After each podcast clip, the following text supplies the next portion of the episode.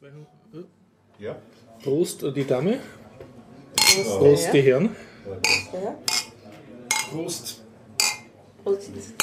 Wie Sie am Prostgeräusch gehört haben, war jetzt nur ein Bierglas beteiligt. Wir haben doch schon. Okay. Und willkommen beim Biertaucher Podcast 241. Ja. Wir schreiben den 2. Februar 2016.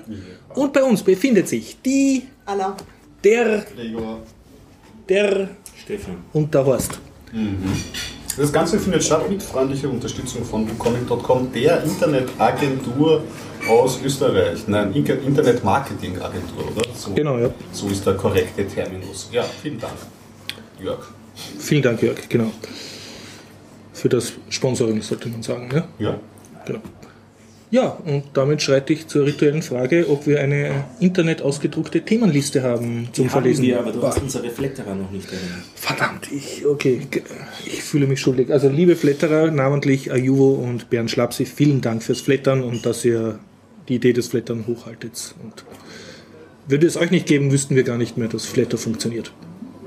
Wenn wir schon so im Korrekturmodus sind, wir korrigieren einen Termin vom letzten Mal. Ja, Den Women Tech Makers Wien Termin, der findet, der ist noch vor uns, also kann man ruhig noch korrigieren, ist am 12.03.2016 und die Webseite ist womentechmakers.at. Ähm, da kann man sich noch anmelden, kann man auch noch beitragen. und wer es rechtzeitig hört, bis zum 7. äh, läuft noch der Call for Papers. Äh, vor, ja, man kann das als Speech einreichen, wenn man will, bis zum 7. Februar. Haben wir sonst Termine zum Ankündigen? Äh, Alle, die ich sonst hätte, sind, glaube ich, zu knapp. Aber man Okay. kann es dann nachhören. Die Woche am Donnerstag ist der dritte Netzpolitische Abend Wien. Den wird es dann sicher wieder auf YouTube geben und auch auf der Webseite vom AK Vorrat. Links sind klarerweise noch nicht klar, weil wir noch nicht wissen, unter welchen Links die publiziert werden. Aber man findet sie wieder. Es gibt ein Podcaster-Treffen, oder? Ja. Das gibt es auch. Das, Am ist, Samstag. das ist die Woche am Samstag, am 6. genau. Das heißt, wenn ich mich beeile mit den Shownotes, geht es sich gerade aus. Wann geht denn das los eigentlich? Ja, 18 Uhr, glaube ich, 18 oder? Uhr? Ja. Es gibt nächste Woche Dienstag in, als Konkurrenz zum Biertaucher-Podcast ein Node.js-Meetup, wo ich noch ganz hin und her gerissen bin, weil ich eigentlich hingehen will. Tja, und äh, Subotron äh, trägt wieder vor. Äh, also in den Räumen vom Museumsquartier, äh, ich glaube Raum D, sind wieder die Subotron-Vorlesungen. Einfach auf der subotron.at äh, Homepage nachlesen. Über Spielekultur gibt es wieder regelmäßige Vorträge und Veranstaltungen. Sehr gut. Super. Sonst fällt mir jetzt nicht viel ein an Terminen. Ich habe auch keine mehr. Tja, dann, Ja. liebe Leute, was habt ihr für Themen? Also nur über welche Themen wollt ihr heute reden? Anna. Sofern meine Stimme mitmacht. Ja, jetzt geht's wieder. So. Ähm, ja, ja, ich wurde ja gebeten, nochmal über dieses Buch zu referieren. Nein, ich werde keine Sorge, ich werde euch kein Dieses Vortrag- Buch, dieses äh, Buch. Ach so, noch einmal das den Titel. Oh ja, Aber für die Hörer. Friedemann Schulz von Tun miteinander reden. Miteinander Klärungen reden. und Klärungen. Das sind, noch- da habe ich ein paar ganz nette Sachen noch Okay. gefunden. Da erzähle ich nochmal davon. Ja, Das heißt, du hast weitergelesen, aber immer noch nicht ausgelesen. Na, weil ich vor lauter Wohnung suchen und organisieren gerade zu nichts komme. Ähm, aber ich habe so ein bisschen Resümee. Kannst du vom Wohnungssuchen in ja, Wien was das erzählen? wäre was gewesen, ja. Faszination, Wohnungssuche in Wien und Mietrecht Super in Thema. Österreich. Okay, Wenn ja. ich Gott, ähm, Und ja. hast du ja auch schon mal in anderen Städten äh, Wohnung gesucht? Oder ist das deine erste Wohnungssuche sozusagen? in Österreich jetzt. Ja, überhaupt. Nee, nee, ja, ja, ja. Ich- Könntest du so einen bin- Vergleich machen, Wohnungssuchen in verschiedenen oft Städten? Mal wo Okay, okay. Ja, okay, das wäre cool, ja. Suchst du noch? Ähm, ja. Dann nenn deine Anforderungen. ja Dann, wenn du redest. Wenn es so einfach wäre. okay, okay, ja, ja, passt. Okay, also du redest über Wohnungssuche und dein Ja, Buch. vor allem Hm? über die Unterschiede, die, die so zwischen München und Wien gibt. Sehr gut, cool, ja. Sind. Cool, cool. Sehr gut. Ja, ich werde so mit äh, Medien-Leftovers zwischengrätschen. Ich habe noch immer Flash and Bone gesehen, What's Up in the Jungle, dann ähm, The Giver, ein Science-Fiction-Film im Akademietheater, die Unverheiratete gesehen.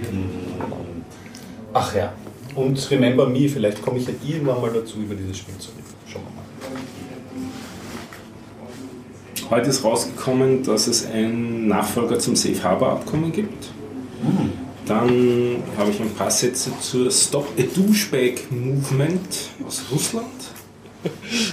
Ich werde was über das unheimliche Tal erzählen und über das, die geheime Speisekarte von Starbucks. Oh. Das sind vier kurze Themen, aber ganz lustige, finde ich. Ja, sehr gut. Ich kann be- über Louis, eine Fernsehserie, erzählen, wo ich meine Überdosis reingezogen habe. Und sonst kann ich Eigenwerbung machen und aus meinem Leben erzählen. Ich habe einen Workshop gemacht für Kinder, von denen einige behindert waren. Und hauptsächlich habe ich da Turtle unterrichtet, also Python Turtle Modul, weil ich im Offline-Modus war. Wenn es So. wenn es so weitergeht mit deiner Eigenwerbung, dann buche ich bei dir auch gleich einen Kurs. Ja, das ist mein Ziel. Deshalb Ja. mache ich seit Jahren Genau. den Podcast, damit dann Leute. Ja. Dass die Mitpodcaster bei Ja, dir aber das mache ich erst, seit der Stefan mir gesagt hat, ich soll Eigenwerbung machen, weil er trotz 200 Folgen nicht kapiert hat, was ich eigentlich arbeite. Nein, ich äh, Aber auch nach der Eigenwerbung weiß ich das noch nicht. Das Geheimnis ist, ich arbeite nicht. Na, okay, ja, dann haben wir eh schöne Themen. Ne? Ja. Äh, was ist das dringendste? Termine haben wir eh schon gemacht. Ne? Termine haben wir schon gemacht. Was ist das nerdigste? Das Uncanny Valley. Uncanny Valley? Das unheimliche? Tal. Das ist ein Film oder? Nein, das ist ein Begriff. Okay, erklär ähm, uns und zwar, ähm, ich habe mich wieder ein bisschen umgeschaut so im Thema der humanoiden Roboter, bin durch YouTube und das sonstige Internet gesurft. Und da gibt es diesen Effekt, also man versucht jetzt Roboter zu bauen, die immer menschenähnlicher Mhm. Ah, werden. sind das die, die so ethische Entscheidungen treffen dürfen? Nein, nein, Nein, wieder andere. Es ist ein, ein Effekt, um es denn da geht, um, um den es da geht, den ihr auch schon beobachtet haben werdet, traue ich mich fast wetten, und zwar in, zum Beispiel in Animationsfilmen. Da versucht man ja auch immer näher an die Realität zu kommen, wobei in letzter Zeit, wenn man schaut, sind die, die letzten Filme eigentlich tendenziell eher wieder nicht mehr so, dass sie ganz an die letzte Realität rangehen, sondern sie gehen eher wieder so ein bisschen in den Comic-Stil hinein. Und der Grund, der da dahinter steckt, ist, dass wir Menschen sehr sensibel sind, wenn wir menschliches Verhalten analysieren und wenn was nicht ganz so ist, wie wir erwarten, wenn uns was nicht ganz so, so koscher vorkommt, dann fühlen wir uns unwohl, unheimlich. Und genau das ist dieses, dieses Phänomen, das da beschrieben wird, dass wir bei den letzten Details sehr pingelig sind. Und wenn die nicht passen, sind wir nicht bereit, das Gesamtbild zu akzeptieren. Also dann lieber eine Zeichentrickfigur. Lieber eine Zeichentrickfigur, die sich humanoid verhält, und oder die, wir sind mit der auch du dann bereit, empathisch bist. Ja, wir sind auch bereit, einen Staubsaugerroboter, der unterm Tisch herumkriecht, als tierähnlich äh, aufzunehmen, äh, wenn das eine Blechbüchse ist, als wenn der genau wie ein Hund aussehen soll und es passt irgendwie in den Bewegungsabläufen doch nicht so ganz. Da fühlten wir uns dann doch eher unwohl und dieses Unwohlsein, das ist das unheimliche Tal oder der, Begriff, der englische Begriff dazu ist Uncanny Valley. Und kapiere ich jetzt das Unwohlsein, also über diese letzte Detail, Detailungereimtheiten bezieht sich nicht aufs Aussehen, sondern eher auf das Verhalten. Sowohl Beides. Also als beides. auch. Mhm, mhm. all das, was wir an, an per Sensoren aufnehmen, wenn das kein gutes Bild ergibt, in gewissen Gre- Grenzen wäre man noch bereit zu tolerieren, aber wenn die Grenzen überschritten sind, dann ergibt sich eine Abwehrreaktion. Und das ist besonders beim Film natürlich unangenehm, wenn man sich dann nicht mit den Charakteren asso assoziiert. Darum geht man dann eher weiter weg und versucht es nicht 100% äh, in den Menschen ähnlich zu machen, sondern eher so diesen Comic-Stil. Ja, es ist echt interessant, dass wir da spät, aber dann ganz starke Abwehrreaktionen zeigen, wenn wir so etwas sehen. Ja. Das ist ein, ein witziger Effekt eigentlich. Wobei an alle Filmtreibenden, ich habe eine persönliche Abneigung gegen CGI-Effekte bei so Schlachten wie auf, bei Game of Thrones sind ja oft so Szenen. Und wenn du dann ein bisschen genau hinschaust, merkst du, da haben sie jetzt genau zehn Schauspieler gecastet, die so eine Ritterarmee darstellen sollen und das dann am Computer verhundertfacht. So Und dann- Copy-Paste Copy-Paste. Und dann siehst du auch oft, die haben alle irgendwie trotzdem die gleichen Fahnen und immer jeder Zehnte hat ein bisschen ein größeres Schwert und so. Wobei Und es ist das auch Natürlich ist das eine Preisfrage. Ne? Ich glaube ja, dass bei den Star Wars Ja. Episoden 1, 2, 3, Ja. das war gerade eine ungünstige Zeit. Da haben sie sehr so gearbeitet und die wirken halt, als würden sie in der Box stehen. Ja, ja. Wie soll da was rüberkommen? Ja, ja. Sie kriegen es schon besser hin, aber du hast recht, manchmal ist diese Effektschlachterei. Deswegen haben wir ja gut Mad Max 3, da wurde ganz wenig mit CGI gearbeitet. Gab es noch echt Horden von Autos. Ne? genau, die haben Ja. geturnt. Wir haben jetzt heute gehört, jetzt kommt Highlander 2 raus. Was heißt, Highlander 2 gibt es doch schon längstens. Achso, den gibt es schon längst. Also Highlander gibt es Teil 1, ich glaube bis 4 haben sie es gemacht, dann gibt es noch eine, ähm, eine Fernsehserie und dann noch eine animierte Serie. Ich habe mal nämlich, das aber schon eine Zeit her, vor zwei Jahren mal so einen Highlander-Abend gemacht. Wir haben es nicht geschafft. Und es kann doch nur einen geben. Es kann eigentlich nur einen geben, aber den halt immer wieder anscheinend. Tja. Ja, Christopher Lambert war ein Traum. Das war eigentlich die Rolle, seine Rolle, oder? Klärt mich kurz auf, ich verwechsel das mit Subway. Äh, Was ist Highlander? Da rennt er mit einem Schwert herum. Und Ja, bei Subway rennt er mit einer Neonleuchte herum, oder? Ja, das Aber habe ich- ich, ich nicht gesehen. Okay, okay. Also das kann ich nicht sagen. Wir sind schon wieder voll am Trash Ja. und der Wenn man ganz spezifisch den ähm, Christopher Lambert Mhm. ähm, empfehle ich, einen Mortal Kombat den Film anzuschauen. Ah, okay. Da spielt er den Hat er den nicht gerettet? Und außerhalb seiner Highlander-Macht. Hast du noch was Nerdiges? Mm, naja, nicht so wirklich. Dann durch das mit den Turtle schnell machen? Mach halt, ja. Okay, okay. Also äh, eigenwerbungsmäßig habe ich einen Programmierkurs gemacht für Kinder. Und zwar war das für eine Selbsthilfegruppe von Leuten mit äh, Kindern, die eine spezielle Behinderung haben. Und das war dann einfach eine gemischte Gruppe von Kindern, wo halt auch ein Rollstuhlfahrer dabei waren. Und ähm, da wir eh keinen Sport gemacht haben, sondern alle an einem Tisch gesessen sind und gecodet haben, war das für mich jetzt in keinster Weise jetzt irgendwie anders Okay. also eine normale Gruppe. Und ähm, ja, das, äh, den Raum, wo ich war, also ich habe es nicht bei mir im Büro gemacht, sondern in einem anderen Raum, wo ich hingegangen bin. Ähm, und das Problem war, dass ich dort kein WLAN hatte, also kein Internet. Und auch Problem, auf das du öfters ja, und auch mit meinem kleinen Handy einen Hotspot machen hat nicht wirklich funktioniert. Das Ganze war in so einer Wohnhausanlage und alle Wohnungen in der Wohnhausanlage hatten exzellentes Telekabel-Internet und auch so kleine WLAN-Geräte. Und der Raum war aber in der Wohnhausanlage so ein Erdgeschossraum, also so ein verdeckter Art Gemeinschaftspartyraum. Und dann haben wir probiert, vom vierten Stock äh, ein, so ein WLAN-Gerät ans Fensterbrett zu stellen und dann sozusagen im Hof ein WLAN aufzubauen. Und das ist auch wirklich bis runter in den Hof gegangen, aber mit schon einem schwachen Signal, aber dann eben nicht mehr in diesen Raum hinein. Also im Endeffekt habe ich dann kein Internet gehabt und ähm, ich habe dann halt auf den mitgebrachten Geräten überall Python 3 installiert. Da ist ein Turtle-Modul dabei und auf meinen Geräten auch.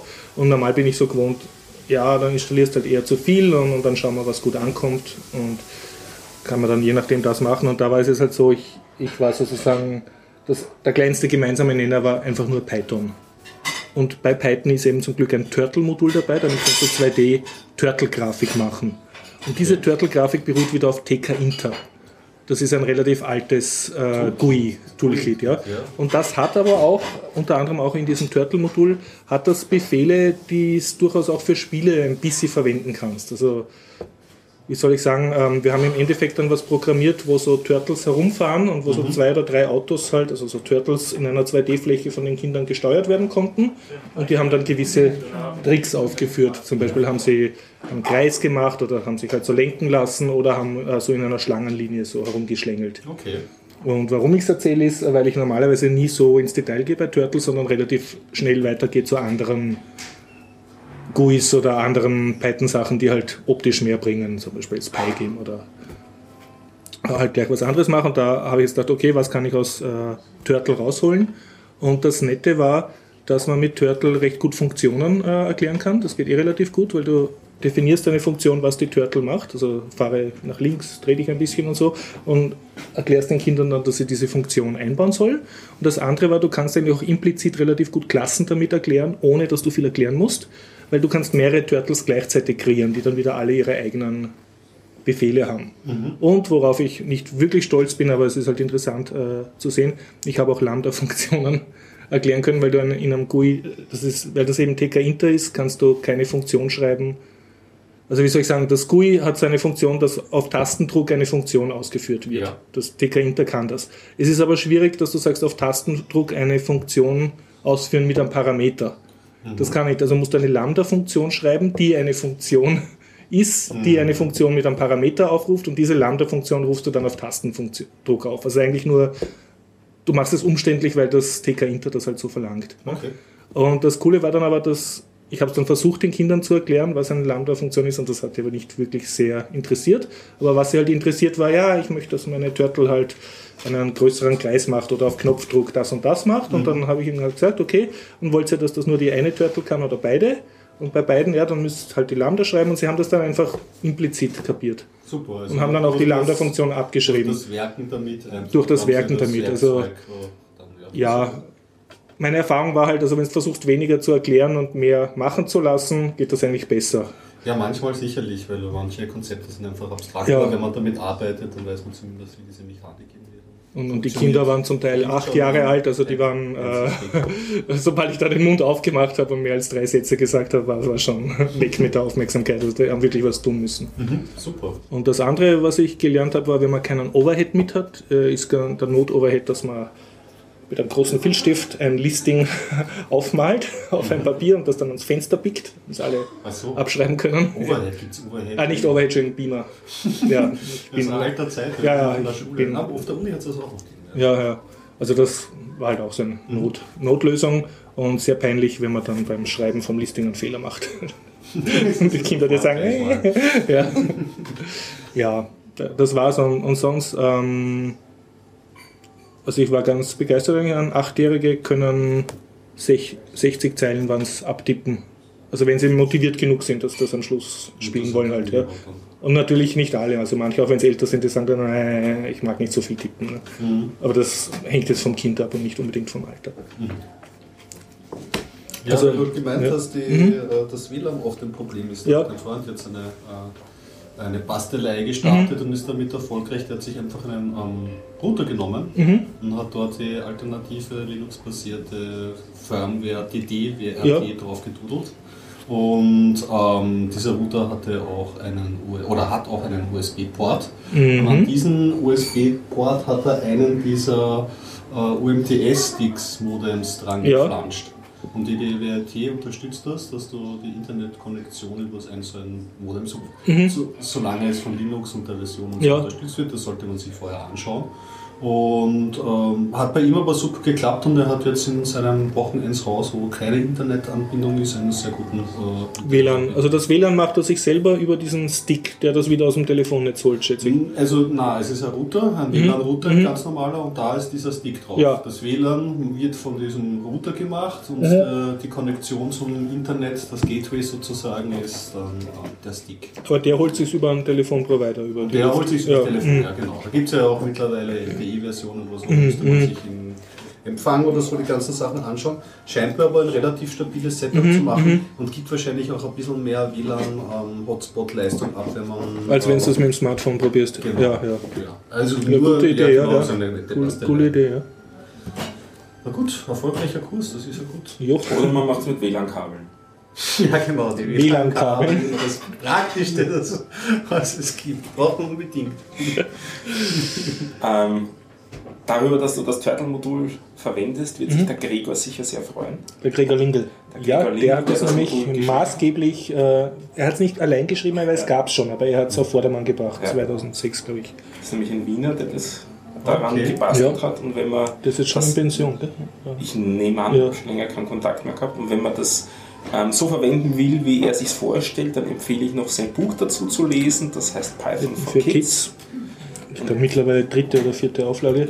Und das, da wird anhand dieses Mhm. äh, Turtle-Moduls erklärt, eben auch objektorientierte Programmierung für Anfänger, für Kinder. Und er hat als Bonus ganz hinten im Spiel, glaube ich, ein, ähm, so ein Moorhuhn-Spiel mit Turtle-Grafik. Glaub, Was auch ganz nett ist, weil man das der Turtle-Grafik nicht zutraut, dass du damit ein Action-Spiel schreiben kannst. Und es geht. Sehr gut. Es geht, ja. Ja, zu Lernzwecken. Ja. Ja. Ich meine, was, was ich schon gemerkt habe, die, dieses ganze TK Inter ist nicht wirklich dazu geschrieben, dass du Actionspiele baust. Also du kannst es halt versuchen, aber meinst, war, man, man arbeitet ein bisschen ge- dagegen dann, manchmal sperrt sich es ist nicht dafür designt. Ja. Ja, also es war zum Beispiel so, dass wir halt zwei Turtles gehabt haben und durch Tastendruck haben zwei Spieler jetzt die gleichzeitig so herumfahren lassen, so wie Autoscooter im, im Jahrmarkt. Und ab und zu war es halt so, dass nur die eine Turtle was gemacht hat und die andere hat halt gewartet, bis sie von der CPU wieder ein Cycle kriegt, dass sie auch was tun darf. Ne?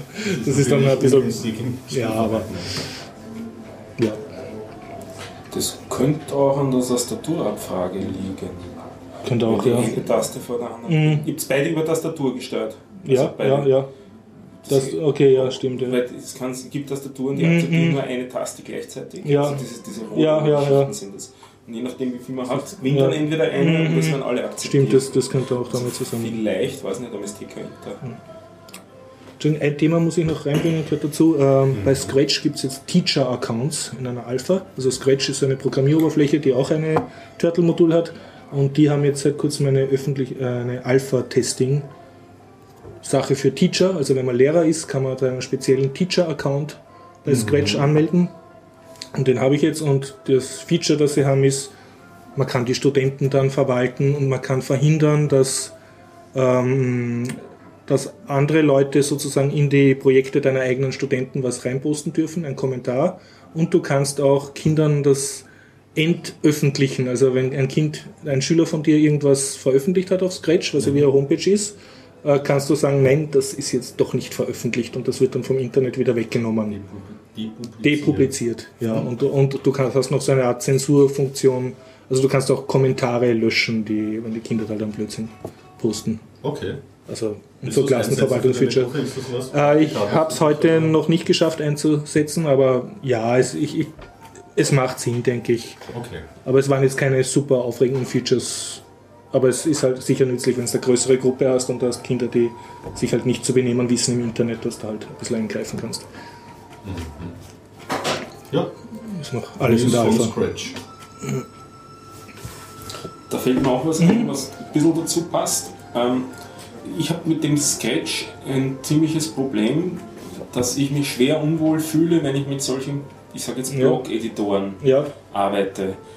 Mein Verständnis davon ist, dass man damit Einsteigern es insofern erleichtern will, dass die weder eigentlich schreiben können müssen, Stimmt. weil sie im Prinzip über die Form oder über die brauchen Farbe nur die Maus benutzen. und, und über die Form und über die Farbe von dem Code kann man so ein bisschen schon die Struktur erkennen von dem Ding, was das Bisschen und es steht ja auch drauf auf jedem Schleife was er tut. ja. Und man muss es aber auf keinen Fall merken, auswendig merken, was das ist. Naja, mit der Zeit ja- schon. Also du, Ich muss, mir, ich muss mir nicht vorher auswendig ja, stimmt. Du, du hast einen Baukasten ich, aus ich vorgegebenen Bausteinen. und kann ja. in dem Baukasten ja. nachschauen, was es alles gibt und mir die dann zurechtziehen. Also du brauchst die Tastatur nur zum Benennen von Variablen, zum Schreiben von Kommentaren und äh, zum Eingeben von Zahlenwerten Zahlenwerte, oder ja. Textwerten, wenn du Baustein hast. Und also ich, ich habe immer das Gefühl gehabt, wenn ich mit sowas werke, dass ich, das ist, wie wenn ich vorher meine Hände mit Kabelbindern fessle und dann tippen will oder so. Ich Das ist, weil du tippen kannst. Ja, genau. Und jetzt frage ich mich, wie lange das eigentlich bei Kindern so ist, dass es ihnen was bringt, wenn sie das haben. Oder Mhm. ob, ob, ab wann fühlen sich die Kinder auch so gefesselt, dass sie eigentlich auf was anderes umsteigen wollen. Ja, äh, Scratch wurde für Kinder, Entschuldigung, langweilig habe ich schon total. Nein, nein, okay. Äh, Scratch wurde für Kinder entwickelt, für acht Jahre plus, steht auch drauf, aber wird, das weiß man vorhin schon, in der Mehrheit von Erwachsenen verwendet, also die durchaus tippen können, aber das einfach mögen, weil es unkompliziert zum Programmieren ist. Du musst wenig nachdenken, wenig auswendig wissen, sondern du bastelst das eigentlich zusammen. Ja. Du hast also immer den Befehlssatz total vor dir. Das, das ist der eine große Vorteil. Der andere ist, dass es einfach Spaß macht, weil da ist ein bisschen was Spielerisches dabei. Du schiebst diese Bausteine zusammen und die schnappen dann so schön ein, also dass du eine gewisse Befriedigung beim Code konstruieren. Das, also je, je länger ihr erzählt, desto mehr wird, in mir der Spieltrieb geweckt. Ja, Spielen, Programmieren, so. macht Kurse, wo das angeboten wird. Ja? Ziemlich das gleiche Programmierkonzept mit diesen Spielen, mit diesen Blöcken zusammenziehen und so weiter hat Lego Mindstorms. Ja. Also da kann man dann mit Lego Roboter bauen, die dann auch eben aufgrund von Hat Lego Mindstorm nicht schon offizielle Scratch Connection? Oder Offiziell nicht, aber du kannst- Gibt es da ein Modul oder Plugin mit dafür? einer er- Sprache, die von Scratch Ja. abgeleitet Ah, okay. worden ist, drinnen Mhm. programmieren. Aber selbst das, eigentlich brauchst du das nicht in dem Sinne, weil das Lego, die, die interne Sprache Mhm. im Lego Mindstorms ist eigentlich sowas wie Scratch. Ah, okay. Mhm. Wenn du das Scratch-Konzept gegessen hast, dann hast du Ja. dieses Konzept auch Das. Visual Programm. Es ist eher umgekehrt so, wenn du nur Code tipseln willst, Mhm. wenn du schreiben willst, wie Ja. ich das will, dann versuchst du dieses Lego Mindstorms eigene System wieder loszuwerden und kannst stattdessen praktisch fast Mhm. jede andere Programmiersprache dafür ja. Aber deine Frage war jetzt, äh, ob das, äh, ab, ab, ab welchem Alter Kinder äh, davon profitieren, dass sie nicht tippen müssen. Oder nach welcher Zeit, wie lange müssen sie damit gespielt haben, dass es ihnen auf die Socken geht? Also wie gesagt, um die zweite Frage zu beantworten, ich glaube, ähm, das geht ihnen sehr lange nicht auf die Socken, weil du extrem viel rausholen kannst und jetzt das Scratch 2 ist ja rein online, das wird auch ständig weiterentwickelt.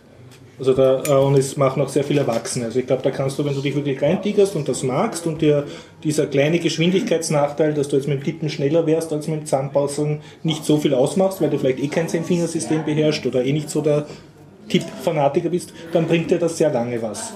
Okay. Und ich frage nicht für Scratch, sondern ich frage für ein Ja. anderes Framework. Ja? Äh, der äh, Macher, der, der Programmierer, Mhm. der das Ruby on Rails basierte Framework Hubo entwickelt hat, arbeitet jetzt in den letzten zwei Jahren wieder an einem neuen Framework, das er Kitcoder nennt, Mhm. wo man Rails-Applikationen programmiert, nicht indem man Code schreibt, sondern indem man zusammenklickt. Das ist nicht so dieses Puzzle-Modell Ja. mit dem Zusammenziehen, sondern es ist eher so, du kriegst für jedes Objekt eine Box und Mhm. in die Box kannst du reinklicken und da geht dann ein Dropdown-Menü auf mit allen Optionen, die es gibt an Mhm. der Stelle. Was aber ja im Prinzip die Übertragung dieses Konzepts ist, wenn es zu viele Bausteine gibt, dass du nicht in einer Box damit klarkommst, Ja. dann kannst du das mit so Dropdown-Menüs machen. Und wo ich mir das angeschaut habe und gedacht, ja, das ist eigentlich wieder ein cooles Konzept. Und dann der zweite Gedanke war sofort wieder, ja, nur programmieren will ich damit auf keinen Fall. Weil ich wieder dieses, sofort Ja. dieses Gefühl hatte mit den zusammengebundenen Händen. Aber vielleicht ist das für viele Leute die Variante, in die Web-Applikationsprogrammierung einzusteigen, weil sie nur mit Zusammenklicken anfangen können und das später dann auf Code umsteigen können. Ich sage jetzt nur zwei kleine Links dazu. Es gibt diesen App Inventor 2 von Google, glaube ich, derzeit, Okay. wo du so Android-Apps zusammenklicken kannst, also auch mit den Bausteinsachen. Und was ich auf der Scratch-Konferenz in Amsterdam im Sommer gesehen habe, das ist der Scratch-Nachfolger, an dem sie jetzt äh, produzieren. Von dem haben sie aber nur eine Demo gezeigt, der heißt G+. Aber nicht wie das Social-Netzwerk, sondern halt so. Und der soll so sein, dass das Python für Visual-Programme, und sie haben eine Demo gezeigt, wo du da das zusammenpuzzelst, wie du das von Scratch gewohnt bist, und dann schiebst du so einen Slider und plötzlich lösen sich die Puzzlesteine auf in Programmcode. Du kannst ganz normal tippen, wie du das als Coder gewohnt bist, und dann slidest du wieder zurück und dann sind das wieder Bausteine. Also das dann, wenn es gut geht, das Beste von zwei Welten. Und das soll so eine General Purpose Language sein, die sehr Python-mäßig ist. Kann ich mir auch nicht vorstellen, dass das funktioniert. Sie haben die Demo gezeigt Ja, ja. und haben natürlich Riesenapplaus. Nämlich der. Rück, der Rückweg, der Vorwärtsweg Ja. in den Code, den kann ich mir leicht vorstellen. Also und dann zurück Code. Aber dass das zurück, dass ich das nehme an, das, das geht halt nur, wenn der Befehlssatz. Mhm. restriktiv ist. Ne? Weil sie halt äh, gesagt haben, die Erfahrung von Scratch ist, dass viele Leute sagen, sie mögen Scratch, sie mögen jetzt auch gar keine Programmiersprache lernen, weil ihre Coding-Bedürfnisse nicht so wahnsinnig groß sind, aber sie wollen gewisse Sachen machen, die es mit Scratch nicht kannst, zum Beispiel einen Textfile erzeugen oder ein Directory auslesen oder halt so normalen Programmier-Stuff. Mhm. Und das soll halt das bieten. Aber Und nochmal zu dieser Ja. Kitcoder-Geschichte, das macht in Web- Web-Applikationen. cool, ja. Und das Nette daran ist, mittlerweile ist das ja alles mit den Browsern sehr dynamisch. Mhm. Das heißt, du codest in einem Teil des Fensters und im anderen Teil des Fensters Und hast du siehst du gleich deine Web-App. genau, das live heißt, er die startet einen Webserver sogar. Start lokalen Webserver und das synchronisiert sich alles. und Cool, alles ja. Du hast einen Button, mit dem du startest Genau. und musst nicht super sieben Sachen installieren. Also da tut sich auch gerade einiges in der Ecke. Schlussbemerkung nur, also ich finde schon, dass Kinder tippen lernen sollten und auch Zehn-Fingersystem lernen sollten. Aber das sage ich jetzt halt, weil ich Programmierer bin und mein Leben lang davon es, aber es reicht nachher, sagst du. Muss nicht gleich sein. Ich finde, es ist, wenn du jetzt einen Programmierkurs besuchst, eine Woche lang, ist vielleicht die Erkenntnis vom Kind, dass das eine gescheite Sache wäre, Zehn-Fingersystem tippen zu können, wesentlich wertvoller als das bisschen Programmieren, was ich dem beibringe. Weil es wird vielleicht nicht später Programmierer, aber es wird sicher einen Job haben, wo es an einem Computer sitzt und was tippen muss. Und das ist halt das, was du dir dann täglich ersparst. Aha, okay, ja. Ich, okay, ja. Nicht damit war nicht Ja. Aber möglicherweise ist, ist äh, äh, Zehn-Fingersystem können ein, ein aussterbender Skill, der eh nicht mehr gebraucht wird. Ich kann es nicht sagen, ich kann schwer in die Zukunft schauen. Ich finde das gerade ganz lustig, weil uns wurde das noch geraten zu lernen, weil Ja. wir, wir Mädchen ja mal einen Job haben werden. Ihr werdet ja Sekretärinnen, ja. Ja, genau. Genau, aber das hat sich dann doch geändert. Aber mit zehn Fingern tippen können ist halt echt hilfreich. Für Ja. Ja. Also ich habe es tatsächlich, ich habe mal so, so einen Kurs in der, bei uns Mhm. in der Schule gehabt, den habe ich belegt, das war gut. Es hilft auch fürs Klavierspiel. Da, daran bin ich kläglich gescheitert. Ja, ich auch. aber- Ja. Ich habe mit, mit dem, mit dem Zehn-Fingersystem erst vor zwei Jahren begonnen. Also, Und äh, das haut jetzt langsam halbwegs hin. Und was man dabei wirklich lernt, ist die einzelnen Finger unabhängig voneinander gezielt zu Ach so, ja. bewegen. Und das ist was, Ja, was man beim Klavierspielen braucht. Das heißt, es funktioniert auch dort dann ein bisschen besser nachher. Frage Ja, Gregor, du, du tippst 10 oder mit Nein, zwei ich Fingern? bin, ich bin auch nicht zwei, irgendwas dazwischen, aber sicherlich kein sauberes Zehn-Fingersystem. Aber du tippst, also musst du auf die Tastatur schauen zum Tippen oder kannst du Nein, blind das kann ich tippen? unabhängig schon machen. Das, Also du kannst eh das blind tippen. funktioniert. Blind tippen funktioniert schon, trotzdem habe ich kein erlerntes Zehn-Fingersystem. Ja, aber das da, also sagen wir so, das ich, war eigentlich das, was ich gemeint habe, dass du blind tippen kannst. Das ist, glaube ja, ich, ja, die, die, das, die, der Skill. Das, das funktioniert. Ja. Ich meine, ich finde den halt wichtig, aber jetzt, wenn ich mir die ganzen Wisch-Tablets und die Kinder anschaue, die dauernd nur noch wischen auf ihren Streichelhandys, vielleicht ist das schon wieder aussterbend. Ne? Ach, ich weiß nicht, du wirst immer was, wenn du was produzierst, wirst du kein Tablet nehmen, du wirst Mhm. mit Wischen nicht auskommen, deswegen wird dieses Skill einfach erhalten bleiben und wichtig bleiben, weil irgendwas anderes als ein Keyboard haben wir bis jetzt noch nicht irgendwie. Klingt jetzt so genauso wie diese Verfechter von Büchern aus Papier. Ne? Das wird's dann immer das Lesen nicht wird immer. immer wichtig sein. Ja, Auch da, muss ich, und auch da muss ich sagen, dass das E-Book noch lange nicht noch- an dem ja, Platz ist, wo das Hast du noch, ist. liest du noch auf Papier? Also lange nicht. Nein, Mhm. ich lese sehr viel E-Books, ja, aber ich bin äußerst unzufrieden, wie man diese Bü Bücher kaufen kann. Einfach mit der, man mit ganzen, kategorisieren mit dem ganzen Ökosystem? Und wie auch diese Bücher teilweise verlegt sind. Mhm, Also unglücklich. Also da muss, muss ich noch einiges tun, Mhm, um, um den Status Papierbuch zu erreichen. Musst du was entwickeln. Ja, schon, wieder. Das ist Wahnsinn. Heute habe ich einen Programmierauftrag nach dem anderen. Genau. Also mein Vater unterrichtet in, in FH, so am TU, und der sagt auch, also die Studenten drucken sich alles aus, was sie lernen müssen. Also sie kriegen es zwar als Datei, Okay. aber er sieht, dass sie es ausdrucken Na und gut, kopieren. das zum Lernen und so, das mit den PDFs, das Ja, die haben alle Arbeiten Laptops und damit. so, ne? also die sind alle Ja, noch es ist, nicht es ist schwierig. Bei Lernunterlagen hat dies, kann ich zu meinen Uni-Zeiten auch lieber am Papier. Mhm. Das ist einfach schneller vorwärts. Ja, ja. Navigieren, ich meine, du hast zwar die Volltextsuche bei den Ja. PDFs, aber auch das Anstreichen und so. Mhm. Ja. Also ich habe dann auch immer noch, wenn ich irgendwas lerne oder so, dann habe dann hab ich immer verschiedene Finger in verschiedenen Seiten irgendwie drin liegen, Genau. so, so als Lesezeichen und es geht einfach So, ein Blatt irgendwie und so, zum, ja. zum Hin- und Herblättern. Wir halt gewohnt, ne? digital, ja. Ja. ja, das klar, das ist Gewohnheit. Ich weiß nicht, wie das mit den heutigen Kindern ist. Beim, ich mache es auch Das- gerne, ja. aber bei mir ist sicher ein anderer Grund, weil das mit den vielen Fingern drin habe ich nicht. Bei mir ist es so, wenn ich die Seite gelesen habe, reiße ich es dann mit Begeisterung durch und schmeiß weg. Also ich bin's Ah. nicht zusammen. Das ist eher so dieses, ha, ich habe es erledigt. okay. Und äh, der Aber das Grund... bleibt für immer in deinem Hirn dann, hast du sagen? Nein, super Gedächtnis? nein, nein. Also, No, no. Ich vergesse auch. ah. Und druckt man es halt wieder aus. Ne? Ah, ah. Oh. Äh, na, der, der Hauptgrund bei mir ist, dass mich das Lesen auf Papier weniger anstrengt als auf einem Tablet. Da bin ich Mhm. ganz sicher. Dass ich weniger Ja. äh, Gehirnkapazität brauche beim Lesen Ja. und damit daher mich besser auf das konzentrieren kann, als wenn ich, wenn ich es auf dem Display lese. Also bei Prosa muss ich da jetzt die E-Book-Reader verteidigen. Also wenn man so einen dezidierten Ja. E-Book-Reader hat, das strengt nicht an, finde ich, mit Muss man Hintergrundbeleuchtung. sagen, aber auch E-Book-Reader ist ein Mhm. E-Paper, das ist also äh, E-Ink-Technologie, das ist wieder was anderes als vom Tablet Ja. Tablet lesen strengt an. Beziehungsweise ja. das E- das E-Book ist auch eher, da es sind nicht so viele Ablenkungen Mhm. eingebaut. Ich meine, du kannst hier die, dezidiert im Tablet die Ablenkungen abschalten, Mhm. aber du hast trotzdem immer irgendwo die Taskleiste offen und dann tust du wieder irgendwas Ja, anderes schnell mal E-Mail checken. also, Ja. Du hast auf der, auf der anderen. Seite hast beim E-Book, also da kannst du manche Sachen, äh, nee, beim E-Book-Reader kannst du halt manche Sachen auch nicht ordentlich lesen. Also das ist das, was du Mhm, das vorher schon kritisiert ja, ja. hast, die, die, das ist Manchmal ist technisch schlecht verlegt, beziehungsweise nicht schön. wenn man PDFs hat, ist man sowieso, aber dafür sind die Geräte ja auch nicht wirklich. äh, Entschuldigung, ich habe den Satz jetzt nicht kapiert. Wenn man PDFs hat, ist man sowieso. Ist, ist man sowieso nicht gut aufgehoben auf Ah, einem E-Book. ja, ja, so ist der eh, ganze ja, ja. Satz. Und zu Weil- klein sind sie außerdem, Entschuldigung. Ja, klein sind sie, ja, ja, ja. Na, PDF können nichts. Aber es gibt, es gibt du hast einmal einen größeren gehabt, einen bisschen größeren E-Book-Reader. Ja, aber trotzdem war der für PDFs total unbrauchbar. Ja, ja, also so, ich meine, Haben keinen das Spaß einfach nicht. Du scrollst dann ständig Ja. herum und das. Na.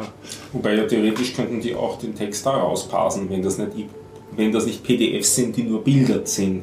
Und die meisten von den Büchern wären ja eigentlich sogar PDFs, Ja. Es gibt, es gibt, ich, man kann in Calibre, das ist eine ähm, Open Source äh, Bücherverwaltung und Editiersoftware, wahnsinnig mächtig, sehr, sehr gut. Ich habe dem Programmierer auch schon äh, Geld gespendet, weil mir dieses Programm so gut äh, gefällt, gefällt. Und ähm, gibt auch tausende Plugins Ja.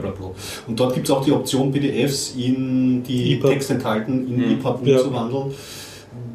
Trotzdem Vorsicht, das hat nicht ich habe es auch versucht und war nicht erfolgreich Ja. damit. Ja. Und habe dann am Schluss das, glaube ich, ausdruckt oder so, auch wieder Ja. das Buch.